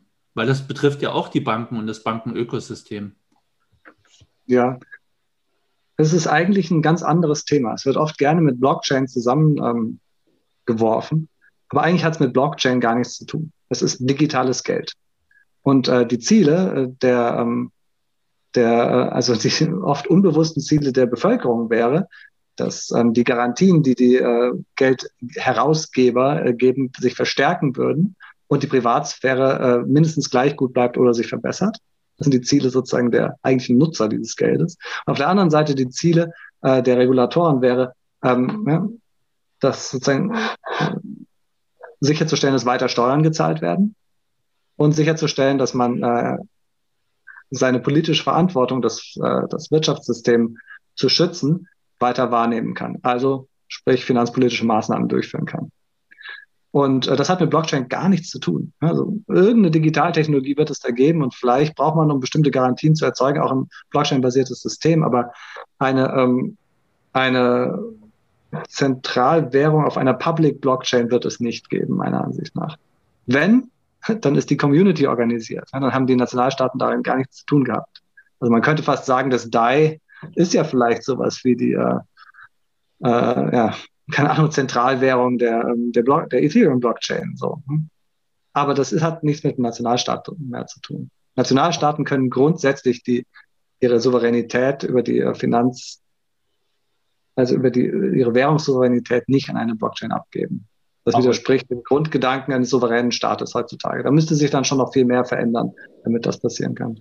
Aber es könnte ja sein, dass das größte Land oder der größte Staat der Welt, Facebook genannt, äh, sich entscheidet, sein Diem äh, für seine 2,7 oder 2,8 Milliarden Bewohner, Einwohner, äh, auch auf der Ethereum-Blockchain auszurollen und nicht wie bisher geplant auf einer Lösung, die, naja, nach einer konsortialen Verteilung äh, nach dem äh, nach dem Autorisierungsprinzip, äh, also oder nach dem, äh, äh, nach, nach, dem Konsensus ähm, der äh, vorbestimmten Validatoren. Also. Nee, das geht nicht. Also wenn Facebook die Macht wirklich aus der Hand gibt, dann ist es kein Facebook-Projekt mehr. Und wenn Facebook die Macht nicht aus der Hand gibt oder nur verteilt zwischen regulierten Entitäten, also wie zum Beispiel Visa, Facebook, Mastercard, so wie sie es vorhatten, dann äh, haben auch die Nationalstaaten weiter Einfluss. Ja, so. Die einzige Bedingung, unter der ähm, die Finanzaussicht in den USA und in Europa so ein Projekt gestatten kann, ist, wenn sie das Gefühl haben, weiter Kontrolle darüber zu haben. Wenn sie das nicht haben, dann werden sie es verbieten. Da führt kein Weg dran vorbei. Und wenn Facebook das Projekt so baut, dass sie es nicht verbieten können, dann ist es auch kein Facebook-Projekt mehr. Dann ist die Frage, wie es angenommen wird. Ja. Gut, da sind wir jetzt noch ein bisschen abgedriftet von, der, von meiner Frage. Hintergrund war bei mir eigentlich, ich sehe es so, wenn eine, wenn eine digitale Zentralbankwährung kommt, dann kriegt man natürlich auch noch ein bisschen mehr Überwachung durch die ganze Zentralität. Und dann denke ich so an an Sachen, wo ich meine Jeanshose mit dem Geld in der Waschmaschine wasche und äh, wo ich dann den Nachbar seine Pfeil und Bogen finanziere und solche Späßchen. So, und, ja. und das, wenn jetzt quasi aber das Geld zentralisiert wird, dann brauche ich eigentlich das Bankenökosystem nicht. Und deswegen ging das halt auch nochmal in diese Frage. Mhm. Das denke ich mal, wäre auch ein zusätzlicher Punkt, der, der Druck auf das Bankensystem ausüben wird, weil es gab auch in, in Schweden mal eine Studie vor einigen Jahren, was passiert, wenn die schwedische Reichsbank eine E-Krone einführt. Und die, das Ergebnis der Studie war, nach zwei Jahren sind über 90 Prozent der, der Banken vom Markt verschwunden. Jetzt haben wir zwei Sachen. Wir haben das, das, das Krypto-Ökosystem mit DeFi, was jetzt ziemlich skalieren wird irgendwann. Und wir haben auf der anderen Seite den Druck äh, der, der Eliten, eine digitale Zentralbankwährung einzuführen, um quasi mehr Macht übers Geld zu haben und die Leute auch mehr und besser überwachen zu können. So, und das wirkt mhm. ja von beiden Seiten auf die Banken auch. Siehst du das ähnlich mhm. oder? Ja, das ist ein, tatsächlich ein Thema, mit dem ich mich noch nicht wirklich so stark beschäftigt habe. Also konkret jetzt ein digitales Zentralbankgeld und die Auswirkungen auf die Bankenlandschaft. Okay. Ich glaube, ähm, mhm. dass also ne, Finanzprodukte sind das, was Banken eigentlich machen. Ne? Und äh, die sind davon nicht so, nicht so stark berührt. Also Währungsgeschäft und Ein- und Auszahlen von Geld ist nicht das, was, was die Bank hauptsächlich macht. Vielleicht ist die Auswirkung nicht so groß. Ich kenne die Argumentation dieser Studie nicht, aber ähm, ja, äh, vorstellbar. Was ich eher, was ich einen Bereich finde, mit dem ich mich better, besser auskenne und der auch sehr spannend ist, der daran berührt ist, ähm, dieses digitale Zentralbankgeld tritt ja jetzt in den Wettbewerb mit dezentralen Geldern. Also was macht den, die, den zentral herausgegebenen Euro besser als den Euro auf einer skalierbaren Ethereum Layer 2 Chain? Den zentral ausgegebenen Euro kann ich vielleicht in, in Euro Papier tauschen. Ja, also das kannst du ja auch mit dem, äh, mit dem auf der Blockchain befindlichen. Ja? Die Frage ist, welche Garantie ist am Ende höher? Also gehst du mit dem, äh, mit dem äh, Blockchain-basierten Euro zu einem Händler, keine Ahnung, Local Ethereum oder so oder Local Bitcoins und äh, gibst den dann äh, auf dem Alexanderplatz und jemand gibt dir dafür Euro. Ist diese Garantie besser als die Garantie, dass du zur Bank gehst, deinen Ausweis vorzeigst, die entscheiden, ob du Geld haben darfst und dann Euro ausgezahlt kriegst? welche Garantie ist die bessere? Ne? Was ist die bessere UX sozusagen? Ne? Mhm. Ähm, schwer zu sagen. Also innovativer wird das auf, der, auf den öffentlichen Blockchains immer sein als die staatlich herausgebenden Währungen. Da würde ich sagen, also die User Experience wird immer besser sein. Den großen Hammer, den die Zentralbanken in der Hand haben, ist Regulierung. Sie können es schlicht und einfach verbieten oder erschweren, dass Händler das benutzen können. Das ist, würde ich sagen, ihr größter Pfund. Und ähm, der größte Pfund der, der, der dezentralen Währungen, die damit ähm, konkurrieren, ist eben ihre Innovationskraft. Und dass sie es nicht verbieten lassen können. Ja, ihre Unabhängigkeit ist natürlich auch noch nicht. Weil die, die Regulierung ist ja nur ein Pfund für die, äh, die was regulieren wollen. Für mich, äh, ich will ja eigentlich äh, nicht, dass jemand über mein Geld bestimmt. Ja, aber ich meine, was, wenn du es als Geld benutzen möchtest, im klassischen Sinne, also als Zahlungsmittel, dann ähm, müssen die Händler es akzeptieren dürfen. Okay, gut. In der Türkei ist gerade Block Bezahlen mit, mit Blockchain-basierten äh, Assets verboten worden. Du darfst zwar noch traden, aber nicht bezahlen. Das ist gestern oder heute ist das bekannt gegeben worden. Zur Zeit, ja.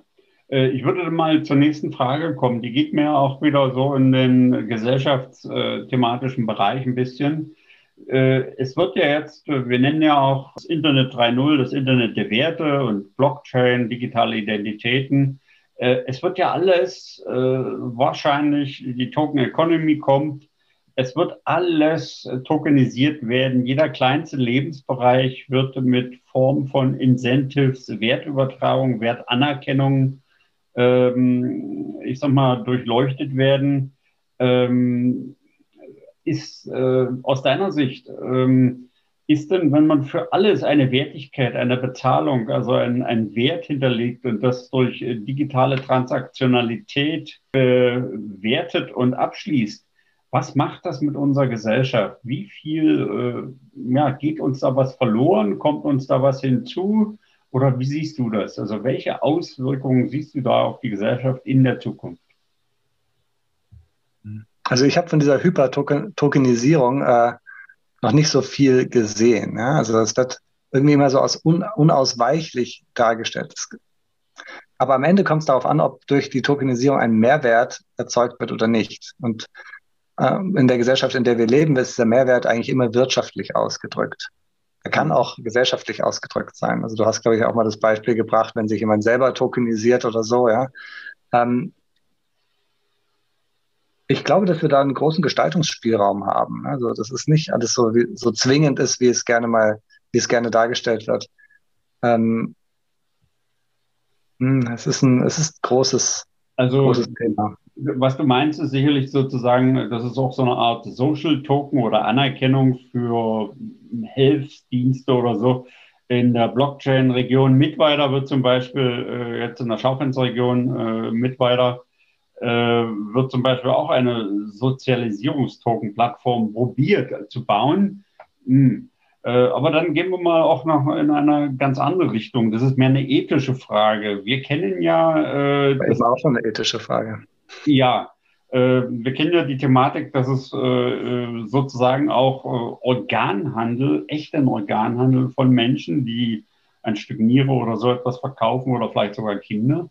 Ähm, das, was es in der herkömmlichen klassischen Welt gibt, das könnte man ja auch mit NFTs abbilden, sodass sich äh, Menschen als NFT oder Teile von sich ganze Anteile oder bestimmte Teile verkaufen, tokenisieren eine Hypothek auf ihren Körper oder auf Organe nehmen. Was hältst du davon?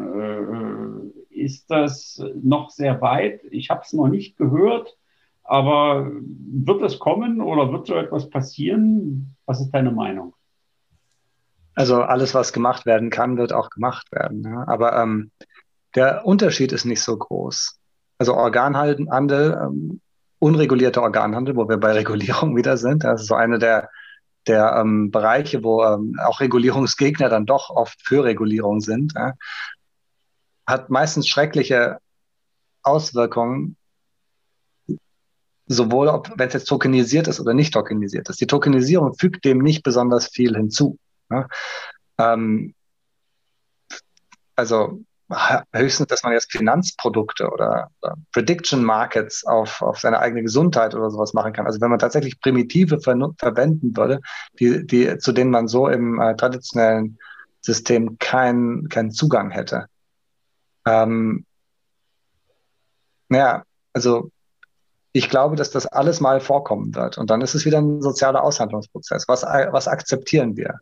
Was sind wir bereit zu dulden in diesem Bereich? Und dann was, wenn sich dafür dann ein Konsens äh, etabliert hat in einem bestimmten Wertesystem, dann äh, teilt sich die Sache wieder auf in den weißen Markt, sozusagen, den alle akzeptieren als, äh, als existent, und dann einen grauen und schwarzen Markt, der ein bisschen im Verborgenen passiert. Und den gibt es auch heute schon. Es gibt heute schon Organhandel. Und dieses, alles, was es heute an schlechten Dingen gibt oder problematischen Dingen gibt, die wir äh, als Gesellschaft äh, ausgrenzen, wird es auch auf der Blockchain geben. Mhm. Für mich ist da kein qualitativer Unterschied zu sehen. Ja, aber zum Beispiel die Tokenisierung einer menschlichen Arbeitskraft oder meiner menschlichen Arbeitskraft. Mhm. Könnte das ein valides Mittel sein, um äh, Freelancer, die sich so stundenweise verkaufen, Ist das? Ja, also da, ich würde sagen, ähm, ich meine, ne, du verkaufst auch jetzt schon deine Arbeitskraft. Ne? Du verkaufst sie halt nur mit weniger Souveränität. Also du hast weniger Kontrolle darüber, wie du sie verkaufst. Was dir Tokenisierung hilft, ist darüber wieder Kontrolle zurückzugewinnen. Ne, du verkaufst nur so viel deiner Arbeitskraft und hast es auch ähm, ja, gut, also hast sozusagen eine Handhabe dafür, genau zu verkaufen, wie viel, äh, wie viel du möchtest. Und der Unterschied zur stundenweisen Bezahlung ist eigentlich nur, dass du es, also einfach nur deine Arbeitskraft in Stunden zu tokenisieren. Der Unterschied ist, dass du es in die Zukunft hinein verkaufen kannst und eine sozusagen eine Bewertung deiner Arbeitskraft miterzielen kannst. Wenn du Freelancer bist und einfach einen Stundensatz hast, hast du deine Stunden sozusagen virtuell auch schon tokenisiert. Die existieren zwar nicht auf einer Blockchain, aber du hast einen Token, das ist ein Stundentoken, ja, der existiert virtuell auf deiner Rechnung und in deinem Kopf. Und der Unterschied, der, den die Blockchain dazu bringt, ist, du kannst jetzt ein, äh, viel besser ein, eine Preisfindung für deinen Token machen. Und ich glaube, dass das grundsätzlich eher positiv ist, weil es äh, in dem Fall der Markt äh, tatsächlich ganz gut entscheiden kann, was, was, was deine Zeit wert ist. Solange du äh, noch die Möglichkeit hast, dich, dich zu entscheiden, dieser Sache auszusetzen oder nicht, ist das äh, eher positiv zu sehen. Gefährlich wird die Entwicklung, wenn ähm, man gezwungen ist, praktisch, wenn man keine Arbeit mehr bekommen würde, wenn man nicht dazu bereit ist, diesen Weg zu gehen. Dann wird es problematisch. Als Option ist das eher positiv zu sehen. Du hast schon recht, da stimme ich dazu. Was, was kommt jetzt nach DeFi und nach NFTs, Johannes? Was denkst du in ein paar Jahren? Keine Ahnung, wie lange der jetzt der Hype noch währt. Was denkst du, was wird danach kommen? Ich würde ja sagen, die DAOs werden nochmal sehr wichtig werden. Wir haben ja eine historisch gewachsene, wir zwei oder drei große Organisationsformen, die es uns ermöglichen, die Interessen von, von vielen Menschen zu koordinieren. Die wichtigsten sind Religionen, Staaten und Unternehmen. Das sind die Formen, wo sich Interessensgemeinschaften zusammentun und in großem Umfang äh, ihre Interessen miteinander koordinieren. Und die sind alle ziemlich schlecht. Also mit bestimmten äh, staatlichen Organisationsformen haben wir in den letzten 100 Jahren ganz gute Erfahrungen gemacht, ne? aber imperfekt sind sie definitiv. Und die Innovationsgeschwindigkeit ist extrem langsam, weil jeder Fehlschlag ja äh, extreme Auswirkungen hat. Also wenn ein, wenn eine, ein Regierungs-, ein, ein Governance-System fehlschlägt auf Nationalstaatebene, erzeugt das Leid. Und daraus sind angetreten, hier in eine, in eine höhere Innovationsgeschwindigkeit zu kommen. Also einen Mechanismus zu finden, wie wirklich Interessen ausgeglichen werden können, ohne dass es so starke Gewinner und Verlierer geben, geben muss dabei. Also wie ernst, also wirklich herausgefunden kann, was ist der beste Interessensausgleich zwischen den an einem äh, Unternehmen, an einem DAO, an einer Organisation beteiligten Entitäten, menschlichen Wesen. Ne? Das sind am Ende Menschen, die da die dabei sind. Und äh, da gibt es über Liquid Democracy und ähm, verschiedene Möglichkeiten von ähm, Entscheidungsdelegierung und äh, Prediction Market Systemen auf Good Governance und solche Sachen. Tatsächlich sehr viel Innovation, die im Moment stattfindet. Und wenn da am Ende ein System herauskommt, das besser Interessen ausgleicht und erfolgreichere Unter Organisationen, ich wollte schon fast Unternehmen sagen, Organisationen schafft, als äh, die typischen Organisationsformen von großen Unternehmen das im Moment machen können, dann wird das natürlich ganz schön einschlagen. Also das ist eine der, also wenn du gesellschaftliche Evolution betrachtest, der große, der, der, das, was den Menschen von allen anderen Säugetieren unterscheidet, ist, dass er sich in größeren Gruppen produktiv organisieren kann. Die nächsten, die, da, nächsten, die darunter kommen, sind bestimmte Affenarten und die können in bis zu 20 oder 30 äh, äh, ja, was sagen, menschenstarken, affenstarken Gruppen sich äh, sinnvoll organisieren. Über unsere Technologie, also damit meine ich jetzt Schreiben, Lesen ähm, und äh, Verwaltung, Verwaltungstechnologie, haben wir es geschafft, uns in riesigen Gruppen zu organisieren produktiv. Und das ist einer der größten Treiber unserer Zivilisation. Und da können DAOs Innovation schaffen. Und deshalb könnten die das nächste große Ding sein. Wenn auch nur einer die Formel findet, also ein DAO, der jetzt, vielleicht schon, den es jetzt schon gibt, wenn der den Algorithmus aufstellt, die Organisationsform aufstellt, die allen anderen Organisationsformen, die wir bisher ausprobiert haben, als Menschen überlegen ist, dann wird dieser DAO unglaublich erfolgreich. Dann könnte das, könnte ein DAO, der heute schon auf Ethereum gegründet wurde, ich will jetzt mal extra so ein bisschen äh, ähm, ja, in, äh, in, in größeren Zusammenhängen denken oder paar ähm, gewagtere Thesen machen. Dieser DAO könnte die wichtigste Organisation sein, die auf unserem Planeten jemals existiert hat. und die mächtigste, weil sie in ihrer Organisationsform überlegen ist. Und da so eine Art Singularität zu erzeugen, das ist durchaus im Bereich des Möglichen. Da würde ich sagen, da lassen wir uns dann mal von der Zukunft überzeugen. Oh, Johannes, auf jeden Fall äh, werden wir äh, dich äh, dann nochmal in zwei, in vier und in zehn Jahren interviewen, sofern es uns und den Podcast noch gibt. Aber wir können das ja immer mal wieder spielen. Ich will noch was kurz hinzufügen. Du hast von drei Organisationen vorhin gesprochen, also Religion, Staaten und Unternehmen. Ich würde ehrlich gesagt auch noch die Vereine oder Vereinigungen mit hinzunehmen. Würdest du da zustimmen? Ja, die sind sehr, sehr jung. Also eigentlich, was ist das? Was sind Vereine? Historisch gesehen. Interessensgemeinschaften. Interessensgemeinschaften sind aber nicht produktiv. Also jetzt produzieren. Sie unterwerfen, also sie unterwerfen sich der staatlichen Regelung. Ich würde die fast in den staatlichen Apparat mit einordnen. Ah, okay. Also ein Verein, so ein eingetragener Verein ist ein staatlich sanktionierender, sanktionierte Entität, die in dem Gesetzesrahmen durch, ein, der durch einen Staat gegebenes existieren kann. Das ist ein Verein in Deutschland auch was anderes als Vereine in anderen Staaten, weil dort eben ein anderes äh, äh, ja, äh, was ist dann die Facebook-Gemeinschaft? Facebook-Gemeinschaft. Das ist ein Unternehmen. Facebook ist ein Unternehmen. Ja, du meinst jetzt den Nutzer. Das Unternehmen, aber diejenigen, die an dem sozialen Ausgleich, an dem sozialen, das ist ja meist nicht nur sozial, sondern an den Wirkungsmechanismen äh, mhm. partizipieren und teilhaben, das ist ja eine 2,7 Milliarden starke Gemeinschaft. Ja, also ich würde in dem Moment sagen, dass das eine effiziente Organisationsform ist, indem sie sich nicht nur als Schafherde, sozusagen die Facebook gehört, verhalten. Wenn die sich das erste Mal, wenn sich sozusagen die Nutzer von Facebook organisieren und etwas erreichen, so ihre Interessen koordinieren, dann würde ich das dazu zählen.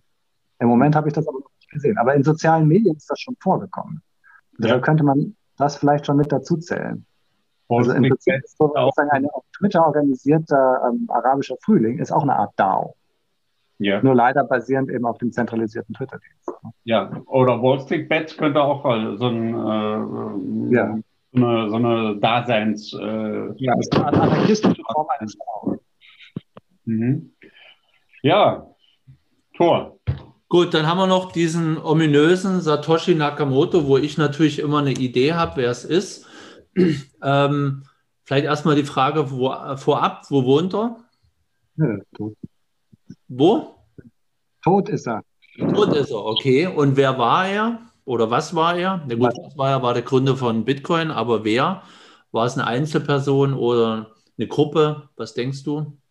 Naja, es gibt äh, ne, verschiedene Theorien. Ich halte mich da ziemlich gerne an die, die auch ähm, Vitalik Buterin vertritt und er hält Nick Sabo als den wahrscheinlichsten Kandidaten. Und ähm, dem kann ich mich eigentlich anschließen. Es ist keineswegs jetzt sicher oder so, aber vieles passt zusammen. Ne? Mhm. Der Zeitpunkt, äh, in dem er ähm, gestorben ist und in dem äh, von Satoshi nichts mehr zu hören war. Und es gibt noch ein paar andere Indizien, die, die nicht ganz unwahrscheinlich sind. Ne? Und ähm, die vertrete da ich würde ich sagen, ist meine Vermutung. Mhm. Ne? Und in, mein, in, in, der zweiten Auflage meines dezentralen Geldes habe ich das auch mal ein bisschen näher ausgeführt. Äh, es gibt eine ganze Reihe von Indizien, die die auf Nick Sabo ähm, auch schließen. Und was man auch nicht vergessen darf, derjenige, der, der Bitcoin kreiert hat, hatte ja die, die Weisheit, ähm, vorauszusehen, dass es nicht gut ist, wenn er seine Person offenbart, sondern dass er möglichst anonym bleiben muss, wenn er sich mit dem imperialen Geld anlegt. Es gab ja später, gab es ja auch noch jemand anders, der eine Kryptowährung rausgebracht wurde und der wurde dann wegen Geldwäsche zu 10, 25 Jahre oder was auch immer äh, Gefängnis verurteilt. Und, und er hat das halt vorausgesehen, dass es nicht gut ist, äh, das unter seinem Namen wie Bitgold zu veröffentlichen, sondern dass er da möglichst äh, ein Geheimnis drumherum baut. Weil, und mhm. er hat ja auch die Büchse der Pandora geöffnet, das mit der Blockchain und mit dezentralen Geldern. Und die, die Büchse geht halt nicht mehr zu. Ja, das stimmt. Aber die wäre auch nicht zugegangen, wenn er sich mit Namen, äh, mit, sozusagen, wenn er mit seiner wahren Identität dort gestanden hätte. Er hat natürlich eine geniale Gründerlegende geschaffen. Also das ist für die Bitcoin-Erzählung ist, ist sozusagen dieses Mysterium von Satoshi Nakamoto äh, ist, ist, würde ich sagen, ein, ein religiöses, ähm, fast so eine religiöse Erzählung. SN, S, Satoshi oder, oder Sabo und N für Nick oder Nack. Ist auch so ein Indiz. Ja, ich finde es auch mit dem, mit dem Mythos, äh, das macht dann schon ein bisschen mehr her, als wenn, okay, er sagt, er war's. Ja. Ralf, du wolltest noch was machen oder was sagen? Oder möchtest äh, du einen Abspann? Ich würde sagen, äh, Johannes, äh, danke für deine Zeit. Es war mir wie immer eine Freude. Äh, wir haben ja solche Unterhaltungen hin und wieder schon auch in unseren Hands-on im Blockchain Meetup Saxony geführt. Mal weniger intensiv, ausführlich, aber äh, ich bin auch der festen Überzeugung, wie du äh, das auch ausdrückst, dass sich diese Blockchain-Technologie, auch diese DeFi oder Finanz, neue Finanzorganisationsmöglichkeiten ähm, auf unsere Gesellschaft Auswirkungen. Und äh, in dem Sinne hoffe ich, dass wir dich bald wieder mal begrüßen können. Und ich möchte damit dir danken und auf Wiedersehen sagen. Ja, danke, dass ich hier sein konnte. Also, Gut. tschüss. Ciao.